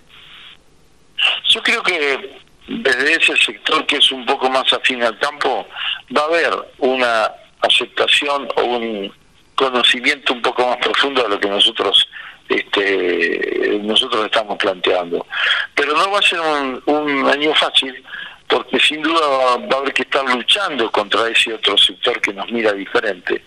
Y eh, en una constante disputa, y yo diría que hasta en una, eh, una situación constante de tener que conseguir la aprobación de esto para que de alguna manera las medidas se pongan en, en marcha. No tengo duda que esto va a hacer que sea un año parecido al que hemos vivido, un poco más fácil tal vez, o con un poco de medidas eh, más clara, ¿no? razonable, más clara, ¿no? Pero no no creo que sea un año fácil donde podamos ver que realmente el campo tiene las puertas abiertas como para marchar y, decidir inversiones que generen crecimiento rápido. Bueno, ahora tengo que preguntarte respecto de CRA. Fuiste recientemente reelegido como presidente por dos años más, ¿no? Exactamente. Bien, eh, la gente de CRA, bueno, muchas gracias, te agradezco mucho y creo que la gente de CRA aprobó de alguna manera los dos años de gestión que, hemos hecho con, con, mi mesa, con el equipo, porque no es labor solamente mía, es labor de, de toda una mesa directiva que va decidiendo el camino diariamente, ¿no? Y bueno, evidentemente consideran de que este es el camino, hay una renovación por dos años más, donde por supuesto reforzaremos las cosas que se ven eh, eh, bien hechas y corregiremos las cosas que evidentemente pensamos que están equivocadas o que habría que ir adaptando de acuerdo a la situación del país. Jorge, muchas gracias como siempre por este resumen, así que has hecho eh, muy muy hábilmente este, de lo que fue el 2021 y, y, lo que nos puede deparar el 2022. Seguiremos hablando a lo largo del año. Muchas gracias, Carlos. Eh, Felicidades, felices fiestas y, y bueno, y, y nos vemos en el 2022. Con mucho gusto, muchas felicidades también para vos, para los docentes y nos encontraremos el año que viene. Gracias. Un abrazo. Jorge Chemes, presidente de CRA, pasó aquí en los micrófonos de la Radio del Campo. La Radio del Campo, www.laradiodelcampo.com. Ustedes saben que Mónica Ortolani es medio como, ¿cómo decirles? La madrina de la Radio del Campo. La tenemos casi, casi, les diría, como, como amuleto. Y la pueden encontrar como Ortolani Mónica en Twitter, absolutamente activa en Twitter. Y si no, la ubican en tónicaonline.com.ar. Hola Moni, ¿cómo estás? Hola Carlos, ¿cómo estás? Qué alegría conversar con vos en este, creo que esta va a ser la última entrevista del año. Es el último, último programa del año, sábado 18 de diciembre a las 10 de la mañana, bueno, de 10 a 12 como estamos siempre. Eh, último programa del año, porque el otro es 25 y el otro es primero. Van a ser programas especiales que ya tenemos preparados con, eh, bueno, las principales notas del año. Y, y lo que queríamos hoy, Moni, es a ver, que, nos ayudes a pensar, vos como coach, como contadora, eh, a ver, ¿qué nos dejó eh, o qué pensás vos que nos dejó el 2021 y, y después, obviamente, qué esperamos para el 2022? Pero, en principio, ¿qué te parece que nos dejó este, este 2021? Bueno, mira, este 2021, primero, si estamos acá hablando, tenemos que ser agradecidos Sí, de ser verdad. sobrevivientes verdad, de una ¿no? pandemia, ¿no? Porque, bueno, atacó a toda la humanidad, en momentos muy duros para todos, así que si estamos hablando, primero, el agradecer eh, ser sobrevivientes de esta pandemia. Qué grande lo que dijiste. Eh, si estamos hablando y si nos están escuchando, los que nos si están escuchando, también. Así que cuando alcemos la copa, eh, no nos olvidemos de agradecer la vida y de abrazar eh, a nuestros seres queridos, porque no toda la gente lo puede hacer. eh, y hay gente que, que también quiere ser respetuosa del dolor de, de mucha gente, ¿no? Que ha perdido familiares, que ha perdido sus empleos, que han cerrado pymes, eh, que no pudieron sostener sus negocios, especialmente los más ligados a los más afectados, como ha sido el turismo. Nosotros, afortunadamente, también algo para agradecer es que somos un sector que siguió activo. Absolutamente. Donde, digamos, hay que rescatar que los alimentos eh, es prioridad y generamos lo que el mundo necesita y lo que el mundo le preocupa, ¿no? Eh, así que, que, bueno, también algo más para agradecer, aun cuando los precios relativos de granos e insumos, eh, bueno, se han deteriorado por el gran aumento en los insumos, pero no tenemos que dejar de ver el, el vaso medio lleno de cotizaciones y de precios impensados, porque la verdad que tuvimos precios máximos en momentos de cosecha, tanto para soja como para maíz. Sí, sí, Especialmente, ¿quién iba a imaginar el, el maíz a más de 240 dólares en plena cosecha, no? Sí, no, no, no, Y- no. La verdad que ¿Y cuánto hacía que, exactamente, y cuánto hacía que no veíamos eh, la soja a 3.65 como llegó, ¿no? Sí, sí. Y, y aún así, creo que tenemos para agradecer precios que hoy siguen siendo eh, atractivos, ¿no? Y, y también atractivos eh, para, bueno, poder también convertirlo en dólares, a lo mejor, eh, para, bueno, poder hacer algún otro tipo de, de inversiones. Eh, también creo que nos dejó una lucecita de esperanza el tema de las elecciones, el 14 de noviembre, ¿no? Sí, sí. Donde las elecciones legislativas, bueno, eh, es una luz de esperanza más tenue quizás, porque también después cuando vas a la realidad del gobierno se dedica a hacer acuerdos por atrás con empresarios eh, sin pasar por el Congreso, ¿no? Entonces, Sí, claro, claro. hoy tenés hoy tenés las las exportaciones de, de trigo eh, trabadas, aunque no haya nada que lo diga. Sí, sí, y las, y las de maíz también. Exactamente, las de maíz también, y, y bueno, y después los sabores amargos, ¿no? De, de- del cepo a, a las exportaciones de carne, al maíz, bueno, al trigo, eh, bueno, y un, un gobierno que, que, bueno, no sé qué más tiene que pasar para que nosotros también em- empecemos a llevar a la acción y nos miremos como sector en nuestros propios basta de miedos, ¿no? Un, Sí. un hashtag que se hizo famoso, ¿no es cierto? Un poco por el ataque que estamos recibiendo de algunos artistas, ¿no? Desinformando y, y dando información tendenciosa respecto a cómo el sector eh, eh, eh, digamos, produce eh, y, y produce alimentos. eh, y entonces, Moni, no nos olvidemos que son artistas. Y Exactamente. yo creo- a ver, son artistas y son actores. Entonces, están actuando. exactamente, Eh, exactamente. no nos olvidemos que actúan. Esas, esa gente, más allá de que uno vaya a ver una película y diga, es Baraglia es un actorazo, digo, pero precisamente tomémoslo como eso. Son grandes actores. Mm, Entonces, bueno, creo que también, eh, creo que este hashtag nos tiene que hacer este basta de miedos, ¿no? Donde también hubo muy- algo muy lindo para rescatar cómo salió eh, a, a comunicar cómo se está produciendo en el... Entonces, digamos, eh, vino mal, pero vino bien, porque despertó esta necesidad de comunicar más a la, a la sociedad cómo se produce en el campo. Entonces yo digo, si es el saber, ¿no es cierto?, la llave que liberas las cadenas del miedo, ¿no? Porque el, el- digamos el, el sector empezó a comunicar más, eh, porque bueno, a ver, que bueno, que la comunidad conozca, que sepa, como que la sociedad conozca. Claro. Entonces, bueno, yo, yo digo, bueno, entonces yo te pregunto, les dejo una pregunta también, en cuáles son tus miedos. ¿Cuáles son los miedos en tu gestión agropecuaria a los que vos querés decir basta?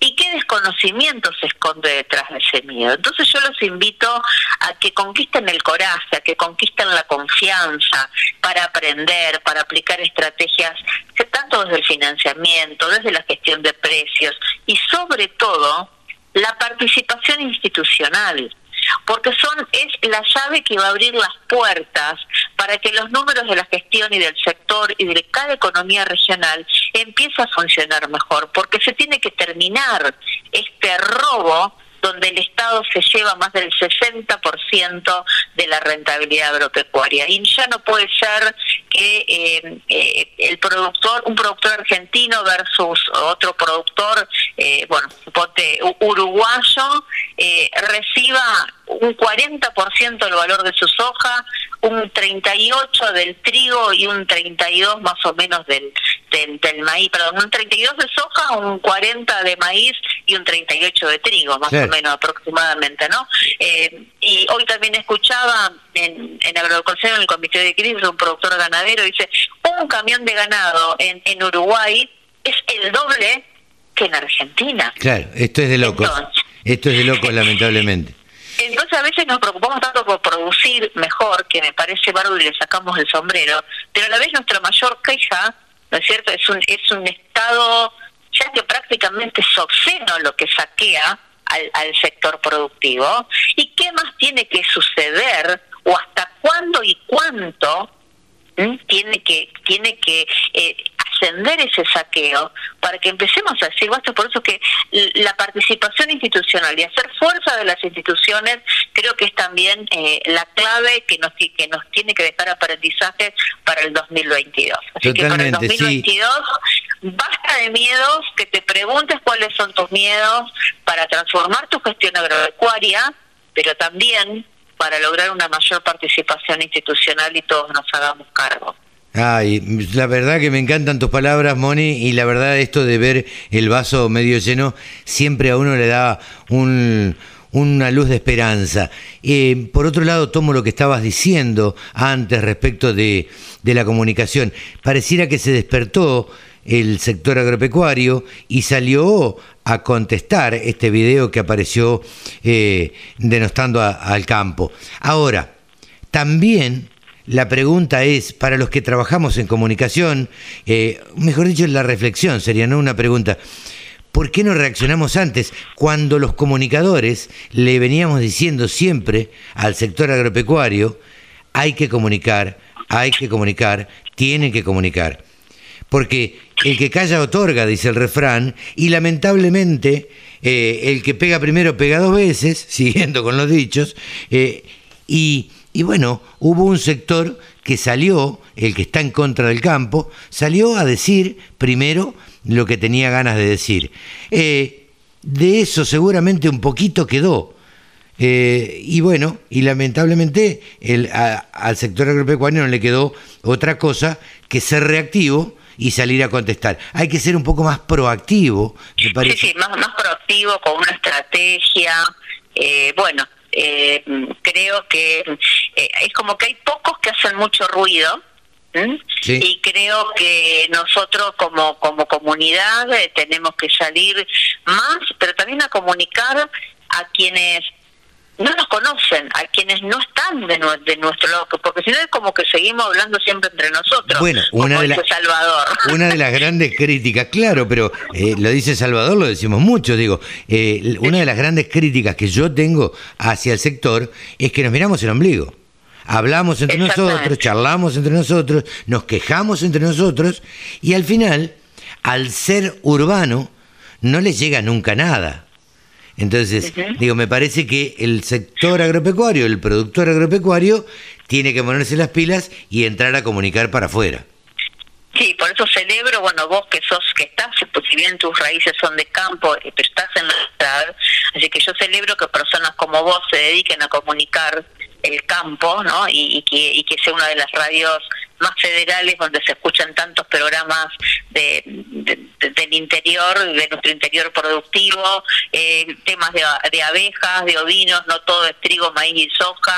Eh, así que, que bueno, muchas gracias Carlos por cada nota, por cada oportunidad de con nuestra voz, con cada columna, bueno, alentar y hacerle más fácil la vida al productor agropecuario, que esa es ese es el sentido, ¿no? Simplificar sus decisiones y acompañarlo para que le vaya mejor y sea sostenible su producción. Esa es un poco nuestra, nuestra misión, Mónica, la de los comunicadores. Comunicar, hacer llegar a, la mayor cantidad de gente posible eh, una realidad que eh, es la realidad del campo argentino. Desde el sector más chiquitito, más chiquitito, productor de arándanos, por decir algo, hasta el más grande productor de, soja. Tratamos de cubrir todos los aspectos. Yo tengo nada más que palabras de agradecimiento para un montón de años, que, que nos acompañás cada 15 días eh, en estas columnas. Y bueno, eh, esperamos contar contigo en el 2022 y te deseamos lo mejor, lo mejor, lo mejor para este año par que se avecina. Yo digo así porque a los años pares creo que siempre me han sido más eh, proclives a que las cosas salgan un poco mejor. Bueno, así será, Carlos, por supuesto, nos va a encontrar juntos este 2022. Lo mejor también para vos, tu equipo y tu familia. Un placer. Gracias, Moni. Mónica Ortolani ha pasado por los micrófonos de la Radio del Campo. Si ustedes quieren comunicarse con Mónica, pueden hacerlo a través de las redes sociales. La encuentran, la buscan como Ortolani Mónica o si no, a través de www.tonicaonline.com .com.ar. Chao Moni, gracias. No, gracias a vos, Carlos. Eh, mira, eh, te comento algo. Sí. Ya, ya terminó. Eh, justo le estoy haciendo coaching a una chica y digo, ¿cómo, ¿y cómo viste conmigo?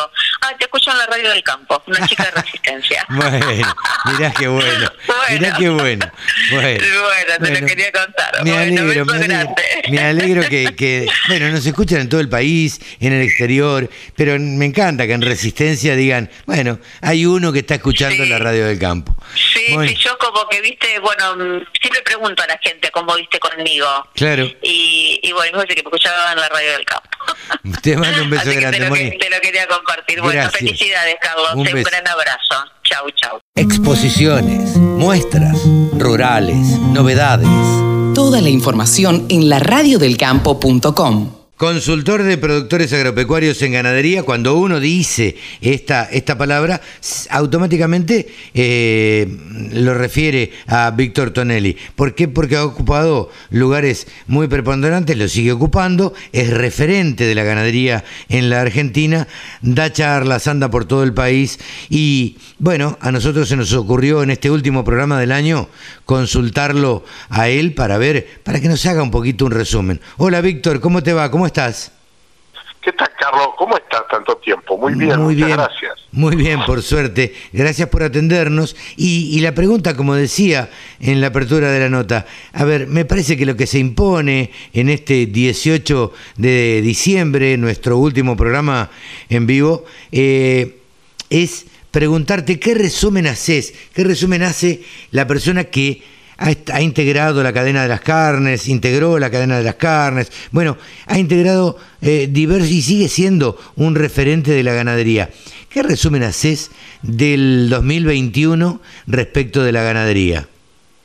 Mira, Carlos, yo, yo te diría, este, con la, yo diría con la incertidumbre que nos generó el cepo a las exportaciones, que después se fue flexibilizando parcialmente, eh, pero si tengo que hacer un resumen anual y darte así una palabra en conceptual, te diría, yo creo que ha sido un buen año, un buen año con sus obras, pero un año en el que la demanda mundial volvió a mostrar una fortaleza poco conocida, sobre todo una vez que de alguna manera el mundo fue recuperando la actividad económica, la, la, la demanda de productos, incluso la, las salidas este, a comer eh, fuera del hogar, que, que para nosotros como demanda de carne central y, y en ese crecimiento, digamos, o recuperación de esa demanda, yo diría, el negocio de las carnes se ha comportado de manera muy interesante y de los alimentos en general. Sí, sí. En particular,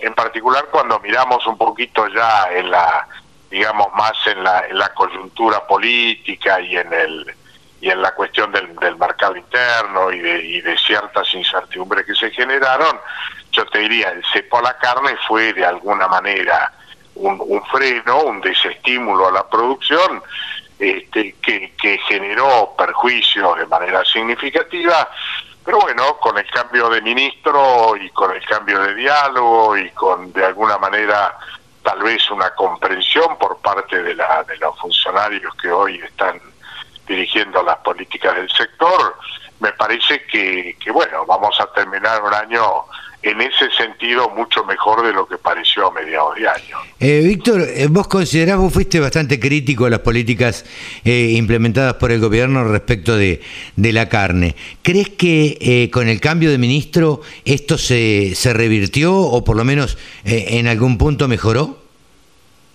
Mira, sí, no, con el cambio de ministro y sobre todo con la devolución de, algún- de alguna manera de la atribución a tomar decisiones vinculadas a las políticas agropecuarias al Ministerio de Agricultura. Ajá. Yo creo que el enorme daño que se generó en su momento, y no quiero, digamos, menospreciar a, a ningún individuo, pero sí creo que las políticas públicas, cuando pasaron de las políticas agropecuarias, pasaron a, a, digamos, al Ministerio de la Producción, se le hizo un enorme daño porque además había un desconocimiento profundo sobre el sector, se tomaron medidas que fueron absolutamente inconducentes, innecesarias, generando un daño importante sin que se haya obtenido como contraparte ningún beneficio para el consumidor, que en, pre- que en principio era el objetivo. ¿no? Así Sí, que sí, era la lo que, vuelta, era lo que la- se la vuelta decía. al ministerio yo creo que de por sí fue buena. Y la verdad que la, la vuelta de Domínguez al escenario del sector, porque estuvo ausente muchos años, ya lo conocemos de, de su pasado hace ya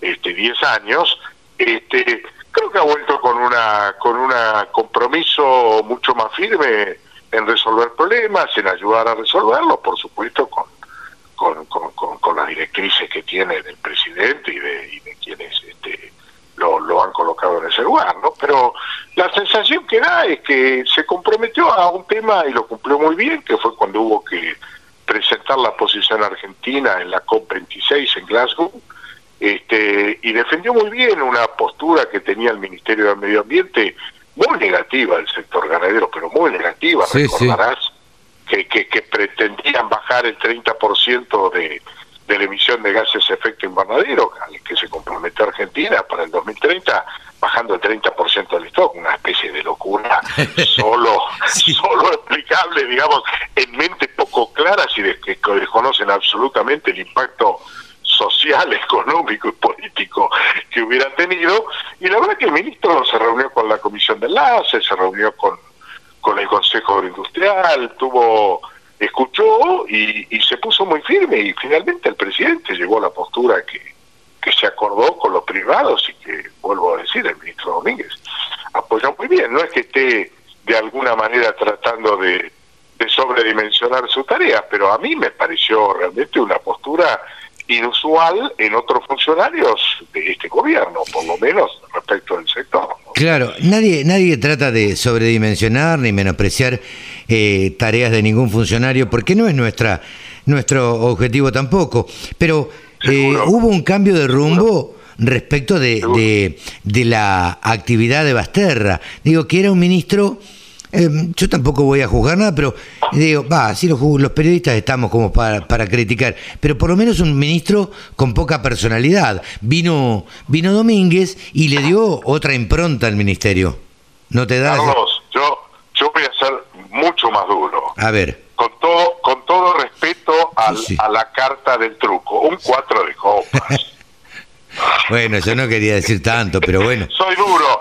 No, soy muy duro, porque la verdad es que no se ocupó de nada, eh, nunca se comprometió seriamente a nada, nunca salió a defender la, la, la postura del sector que, que en plena pandemia y, y, al- y en el curso de este año ha sido la columna vertebral. La columna vertebral de, de el campo argentino, ¿no? Eh, eh, no estaba, no existió. Claro. Estuvo ausente en todo, este, pero bueno, sí, yo, te diría, la presencia del ministro Domínguez es buena, la discusión y el diálogo y el acuerdo que se logró para flexibilizar la- las restricciones a las exportaciones este, que, se, que se acordó, recuerdas el jueves de la semana pasada con la mesa de enlace, este, ha sido muy buena.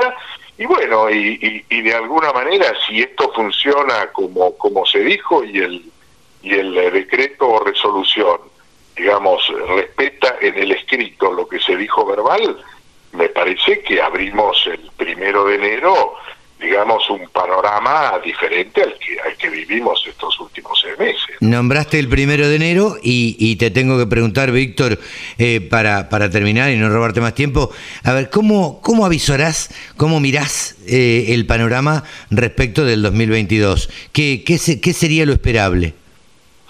Mira, tengo, tengo en general buenas noticias, por supuesto, este, con la, con la prevención de que efectivamente se cumpla con, con lo acordado verbalmente, pero te diría, si, si el acuerdo de flexibilización de exportaciones solo va a restringir la exportación de siete cortes que son de consumo popular en la Argentina, para la categoría novillito, vaquillona, novillo y vaca, tipificación A y C, libera toda la vaca, manufactura, conserva y también el toro para cualquier destino, centralmente China.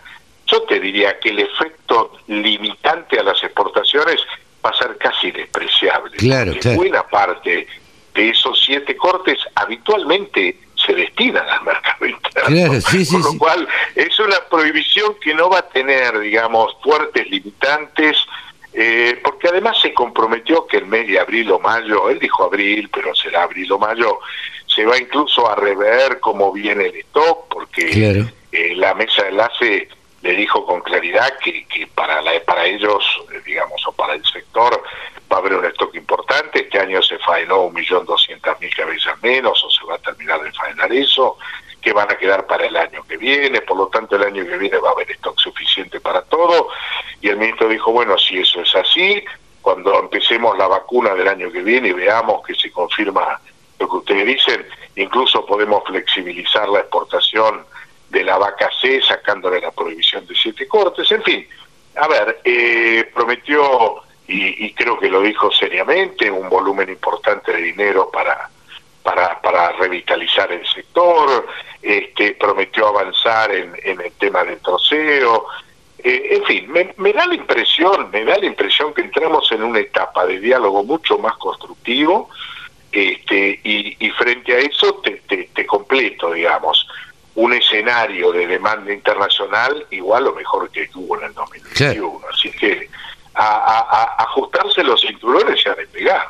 Bueno, y a los ganaderos, digo, si uno les tuviera que decir algo, es, señores, pónganse las pilas, ¿no? Totalmente.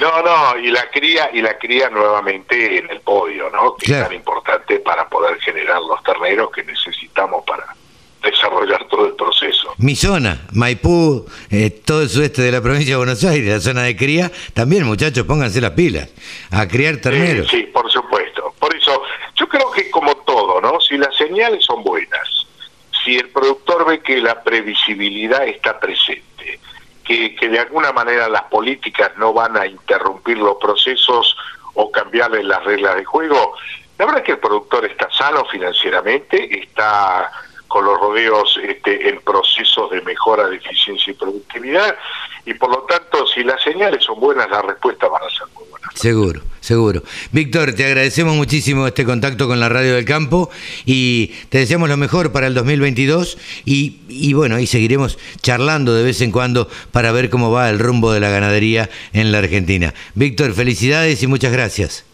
Muchas gracias a vos, Carlos, y un placer de charlar contigo. Fuerte abrazo. Un gran abrazo. Víctor Tonelli, el consultor, uno de los consultores más reconocidos en la Argentina en ganadería. Ha pasado aquí en los micrófonos de la Radio del Campo. Remates, buenas prácticas, siembra directa, pulverización. Toda la información en la Radio del Campo. Ahora estamos en comunicación con el gurú de los periodistas agropecuarios, con el gurú de los analistas de mercado, con Pablo Adriani. Hola Pablo, ¿cómo te va? ¿Qué tal Carlos? ¿Cómo estás? Muy buenos días a vos y a toda la audiencia de la Radio del Campo que sábado a sábado nos sigue permanentemente. Mira, es el último programa del año. Hemos compartido un 2021 que tuvo, bueno, tuvo de todo, la verdad es que tuvo de todo. Eh, estuvo entretenido desde el punto de vista periodístico, estuvo bueno, con mucha información, cargado de información y respecto de, lo que a vos te, te, interesa, de lo que vos hablás, de los mercados tuvo de todo también. eh, como es el último programa del año, el próximo es Navidad, el otro es Año Nuevo, eh, probablemente tengamos algunos resúmenes de notas que, que hicimos a lo largo del año, eh, pero quería charlar con vos en este 18 de diciembre. A ver, ¿cómo analizás vos el 2021 desde el punto de vista de los mercados, Pablo? Yo creo que fue un año más positivo de lo que parece. Ah, mira. Fíjate vos que mm, el trigo disponible esta semana estuvo cerca de 240 dólares y la primera semana de diciembre del 2020 valía 142. O sea, 100 dólares más. No, no, eh, 242, perdón. Ah, ok. Dos dólares, un, do- un dólar de diferencia. Claro, sí, sí, sí, casi nada. Casi nada. eh, eh, eh, podremos decir que el convenio de pasillo entre la exportación y el gobierno ha frenado las declaraciones juradas y eso le ha quitado un poco de presión de compra y hay una cierta baja eh, eh, inercial del mercado por la gran oferta que hay. Claro. Eh, pero bueno, eso, es- eso forma parte también de los acontecimientos de 2021.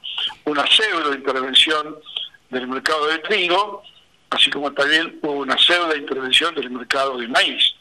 En el caso del maíz, está cerrando el año con un disponible muy fuerte, 220 dólares. Ahí estamos bastante bastante cerca de las cotizaciones del año pasado, que estuvieron en 230, 235. O sea que estamos 10, 15 dólares abajo, pero no es malo, no es malo. La única advertencia que hay que decirle a los productores en el último programa del año es que el precio del maíz disponible no tiene nada que ver con el precio del maíz nuevo. Y ahí sí entramos en un escenario de una baja considerable del mercado, un maíz nuevo a 200 dólares, eh, abril 2022, con un maíz que llegó el año pasado, por decirlo el año pasado, perdón, que llegó en marzo, abril de este año, porque también no llegó a fin de año, ¿no? Claro. a, a 250 dólares. O sea que ahí está lejos el tema, pero no quiere decir que el mercado pueda repetir los 250 dólares. El tips que yo tengo para el 2022 es que si Estados Unidos recompone superficie de maíz americano, eh, la campaña que viene vamos a tener un escenario bajista para maíz, Ajá. segundo, segundo semestre del 22. Por último, la soja, que la soja estuvo este año, esta semana en 350, 353. La soja disponible prácticamente está en los niveles que tuvo la soja máximo en todo el año. O sea que no ha habido en ese sentido una, una variación muy fuerte del mercado. Y ahí hacemos un, un- un switch con la soja nueva. Claro. La soja nueva, soja nueva 322, 322 dólares, que el año pasado eh, entró en 330, 340. Y yo te diría que acá también estamos dependiendo de lo que puede llegar a ser eh, la intención de siembra en Estados Unidos. Eh, si aumenta el área de maíz en Estados Unidos, baja la de soja. No pueden aumentar de forma simultánea. Claro, claro. el, el área de los dos cultivos está en el máximo, no hay más, no hay un metro cuadrado más para sembrar en Estados Unidos. Entonces, si estamos con una hipótesis que sube el área de maíz y es bajista de maíz para maíz, en, forma contraria, la otra cara de la moneda es que baja la superficie de soja y va a ser la cita para soja, con lo cual el tip que le estamos dando es, el tip de la soja nueva a 322 dólares que posiblemente eh, entre, entre en suba este mercado cuando se confirme eh, la, la caída de la superficie de soja de, en Estados Unidos, hablando siempre de la campaña 22-23. Sí, sí, sí, sí, de la próxima campaña. Eh, el otro balance que no es para, no es para, para nada menor es que las exportaciones de- del complejo agroindustrial, incluyendo granos y productos procesados, este año llegaron al récord histórico absoluto, de 30 van a llegar a 32 mil millones de dólares. 32 mil millones de dólares son 12 mil millones de dólares más que el año pasado. O sea, una, una, una, una cifra que vos con ese ingreso de divisas te preguntás ¿Y cómo puede ser que el Banco Central se haya quedado sin reservas? Estemos ahora todos eh, sufriendo porque cuánto, cuánto son las reservas líquidas, si llega enero, si llega febrero, y bueno, la mala praxis de política económica el hecho de tratar de frenar el dólar blue, que fueron ahí 2.500 millones de dólares entre noviembre y diciembre, para frenar el dólar blue, todo un mecanismo de, de financieros por parte del gobierno que terminaban por licuar sus reservas. Y bueno, uno se puede preguntar, ¿y el año que viene qué va a pasar con el ingreso de divisas? Sí, yo claro. creo que va a ser... yo Pero, creo que va a ser- va a ser Además, perdóname, Pablo, un segundo. Yo, además de hacerme esa pregunta que vos te haces, ¿cómo, cómo, ¿por qué las reservas tan bajas? Eh, digo, ¿cómo llegamos a esto? Con todo lo que aportó el campo. Bueno, eh, ahí está, ahí, ahí están los planes sociales, Claro. ahí están los 150 mil millones de pesos que el gobierno tiró en noviembre, ahí está el gasto público, ahí están las tarifas congeladas. O sea, y fíjate vos que el gobierno eh, congela tarifas, eh, pero por otro lado, la presión impositiva sobre los sectores medios y sobre las, la- la- las pymes es cada vez mayor. El, el- el no- el- el solo hecho de no ajustar los balances por inflación es una parra de plata, ¿entendés? Sí, yo claro, creo, claro. creo que forma parte de la mala praxis del gobierno eh, y que espero que en el 2022 eh, corrijan parte de esa de, de todo ese desfasaje que hay, esa, esa falta de articulación de la economía con la realidad. Yo te diría que hay un divorcio entre la política económica y la realidad de los mercados. Y mientras hablo con vos, estoy viendo, estoy viendo el ingreso de divisas proyectado que yo hice para el 2022 y espero que no nos escuchen en el gobierno, porque realmente eh, hay una baja de apenas 2 mil millones de dólares.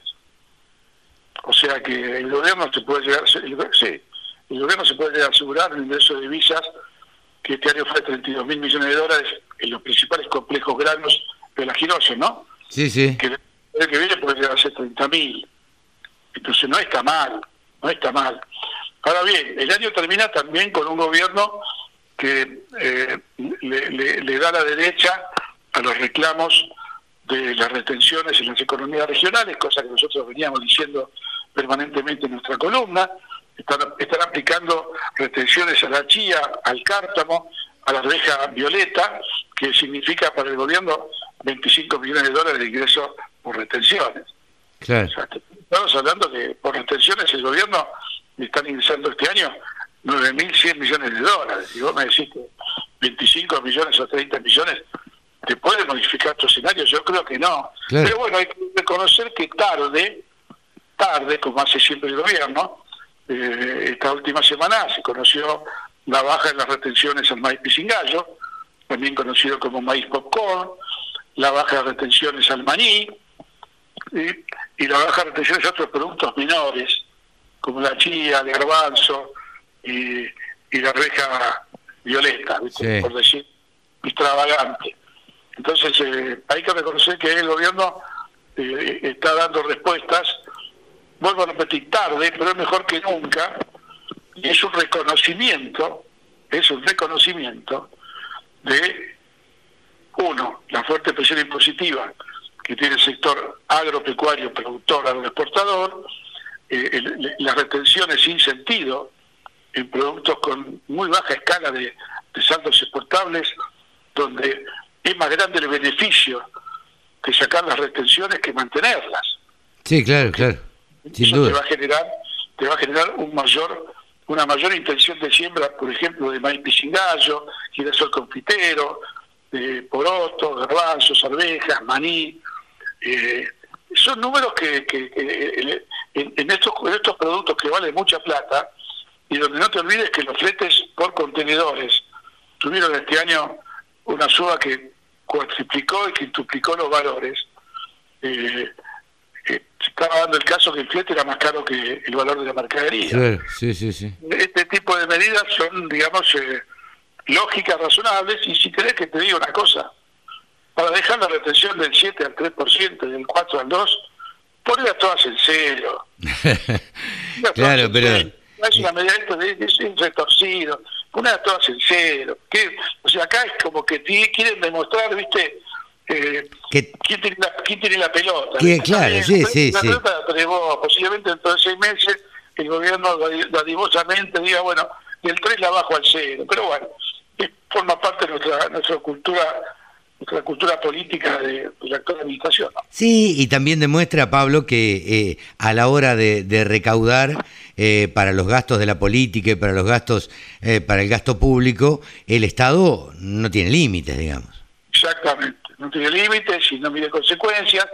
Ahora te digo una cosa, lo que yo estoy visualizando para el año que viene, que es una baja en el precio del maíz a nivel mundial, y una eventual recuperación en la soja, pero también hay que tener en cuenta que los márgenes de los cultivos, con el aumento de los fertilizantes, con el aumento de los insumos, con el aumento de los fletes, vos tenés que tener en cuenta que cada vez que aumenta la nafta, la nafta te hace una corrida a toda la, la- la- la estructura comercial, a toda la cadena comercial, y te aumenta todo, el costo de la cosecha, el flete, el costo de la siembra. Entonces yo creo que una reducción gradual de las retenciones en un periodo de cinco años le haría muy bien al país y, y- aunque parezca mentira, el gobierno podría recaudar más plata por ingreso de divisas y por y por impuestos indirectos eh, Sí. o directos de a la producción. Sí, sí, sí. ¿Cómo, ¿Cómo vislumbrás el 2022, Pablo? Yo creo que mm, es una respuesta difícil, eh, no porque le esquive el culo a la jeringa, No, no, no, no, no, no, pero digo, ¿mejor o peor? No, eh, yo, yo tengo que diferenciar acá el sector agropecuario del resto de la economía. El sector agropecuario está dentro de una, de una campana de cristal, todo lo que tiene que ver con los alimentos, los commodities, eh, los productos procesados, tienen un- una demanda eh, muy fuerte. El otro día que Argentina forma parte del, del grupo de los cinco principales países exportadores del mundo de alimentos. Cinco. Sí, sí, sí, sí. 145 países que conforman el globo terráqueo, cinco solamente son los que tienen el 90% de las exportaciones alimenticias. Y uno de esos cinco es Argentina. Entonces, en ese sentido te diría que el futuro es promisorio. Eh, hay algunas sombras en el plano internacional por el tema que estamos viendo de la, la inflación no solamente en, en- en Estados Unidos, sino en el resto del mundo. Hay un rebrote inflacionario muy fuerte que va a afectar el 2022. Eso va a hacer que el dólar se fortalezca, que las tasas suban, y muchas veces cuando el dólar se fortalece y las tasas suben, eh, los commodities bajan. Claro. Pero ahí, ahí te voy a hacer una aclaración muy personal. Yo creo que los commodities van a reaccionar en forma selectiva, de acuerdo cómo, a cómo, eh, cómo operen los reales factores de oferta y demanda. O sea, ¿qué quiero decir? Que el, el, el simplismo de dólar fuerte, suba de tasas y, y falta de liquidez en el mundo e inflación no es no es, no es- no asegura que vos tengas todos los commodities en baja a tener commodities que por otros motivos de oferta y demanda muy regionales y locales van a subir más que bajar. Entonces fíjate que va a ser un yo creo que va a ser un año muy pero muy interesante para los análisis y para ir evaluando todas las variables mundiales. Y por otro lado tenés la situación en Argentina. O sea, mientras el gobierno no acuerde con el fondo, eh, hay muchas variables que están sin definir. Sí, claro. eh, ahora, es de esperar que, sea, que se llegue a un acuerdo con el fondo. Sí, lo que sucede es que eh, a diciembre no llega. No, no, no, no, no, no, seguro. Diciembre ya no llegan con el acuerdo a diciembre. Eh, creo que van a tirar más, no sé si con suerte enero, febrero, habrá que ver. Pero si a diciembre no llega, lo único que lo único que tengo yo como seguro es que la incertidumbre actual son los- los- los números que estamos viendo. Un tipo de cambio que el gobierno ha decidido ajustar por arriba de la inflación es una buena noticia para el sector productor exportador. Es una buena noticia para eh, los, tenedores de soja, maíz, trigo. Ahora, esa mejora del tipo de cambio, comparado con la inflación, a veces puede ser eh, más que compensada negativamente por alguna baja en los mercados. Ahí hay que empezar a jugar con las distintas variables que van a impactar en cada producto.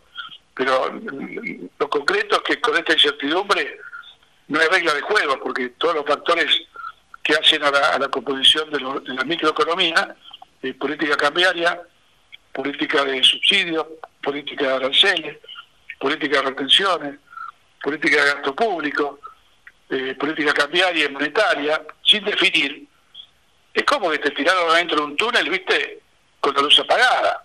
Sí, sí, sí. Entonces eh, tenés que simplemente eh, posicionarte con lo que tenés. Fíjate que hoy en día la única oferta considerable que hay en el mercado es el trigo. ¿Por qué? Y pues ya está cosechado el 60% y está ingresando la oferta de trigo, porque el productor ahí no especula con el dólar, la política cambiaria o el acuerdo con el fondo. ¿Por qué? Porque tiene que pagar con permisos de diciembre, la cosecha, el aguinaldo, los gastos de fin de año de las empresas, ¿me entendés? Entonces ahí tenés una situación donde el trigo se, se, pone afuera la incertidumbre, se corre, se corre un costado y sigue los fundamentales del mercado. Pero el resto de los productos, como puede ser girasol, soja y maíz, eh, están empezando a, bajar los niveles de oferta porque ahí sí, ahí sí el principal factor que estalla eh, eh, en, la decisión de los productores es la incertidumbre. Entonces nadie quiere vender nada porque no sabe qué va a pasar con el tipo de cambio, por ejemplo. Claro. El factor más implica para el productor es qué va a pasar con el dólar. Sí, sí, sí. Sí, sí, El gobierno no tiene definido nada, ¿no? No, seguro, seguro. Excelente resumen, Pablo. La verdad que, como siempre, clarísimo. Eh, nada, te deseo lo mejor para las, las fiestas, que arranques el 2022 de la mejor manera. Y, bueno, obviamente nos estaremos viendo en el 2022. Totalmente, totalmente. Muy feliz Navidad para todos los oyentes, para vos y toda tu familia y amigos, y todos nuestros amigos y colegas que nos escuchan un muy buen año para todos y siempre como el productor agropecuario, cuando el productor agropecuario clava el arado y siembra una, y mete una semilla bajo tierra, está sembrando esperanza. Pero claro que sí. Tenemos el año con esa frase, sigamos sembrando esperanza y que el clima nos ayude. Que el clima ayude, que, que, que no tengamos ni tanta sequía, ni tantas lluvias, ni, ni ni, ni, ni excesos. Eh, y por otra parte, yo me quedo con la frase que siempre dice mi amigo Pablo Adriani, a los señores productores, tengan en cuenta que los árboles no crecen hasta el cielo. O sea que aprovechar precios y bueno, y a tratar de, de campearla lo mejor posible. Pablo, que tengas un muy buen 2022. Un corte abrazo para todos y lo mismo para vos y toda la audiencia buen 2022. Pablo Adriani pasó aquí en los micrófonos de la Radio del Campo. Todas las voces, todas las opiniones. La radiodelcampo.com. Y hasta aquí hemos llegado a una nueva edición de Nuevos Vientos. En el campo, Carlitos. Sí, señor Sebastián Nini, nos estamos despidiendo en este sábado 18 de diciembre del 2021. Año que ha dejado de todo como en Botica y ustedes lo han escuchado acá en la radio del campo. Se evita la, el deseo de una muy linda Navidad y un próspero 2022 y nos volveremos a encontrar en enero si Dios quiere. Seguramente, desde luego, como siempre, vamos a estar acá del otro lado del, auricular del, de los oyentes, juntos y encarando un año que si Dios quiere nos va a tener bastante más activos este, esperemos que, la nueva variante no la mella. No, esperemos que la nueva variante y que nos sigamos cuidando. Como no terminó la pandemia, hay que seguir cuidándose, las cosas con aforo y bueno, y así seguiremos esta nueva normalidad que nos ha tocado vivir. Cevita, chau, que lo pases bien, hasta el año que viene. Hasta el año que viene, amigos, hasta el año que viene, Carlitos. Chau, Cevita, chau.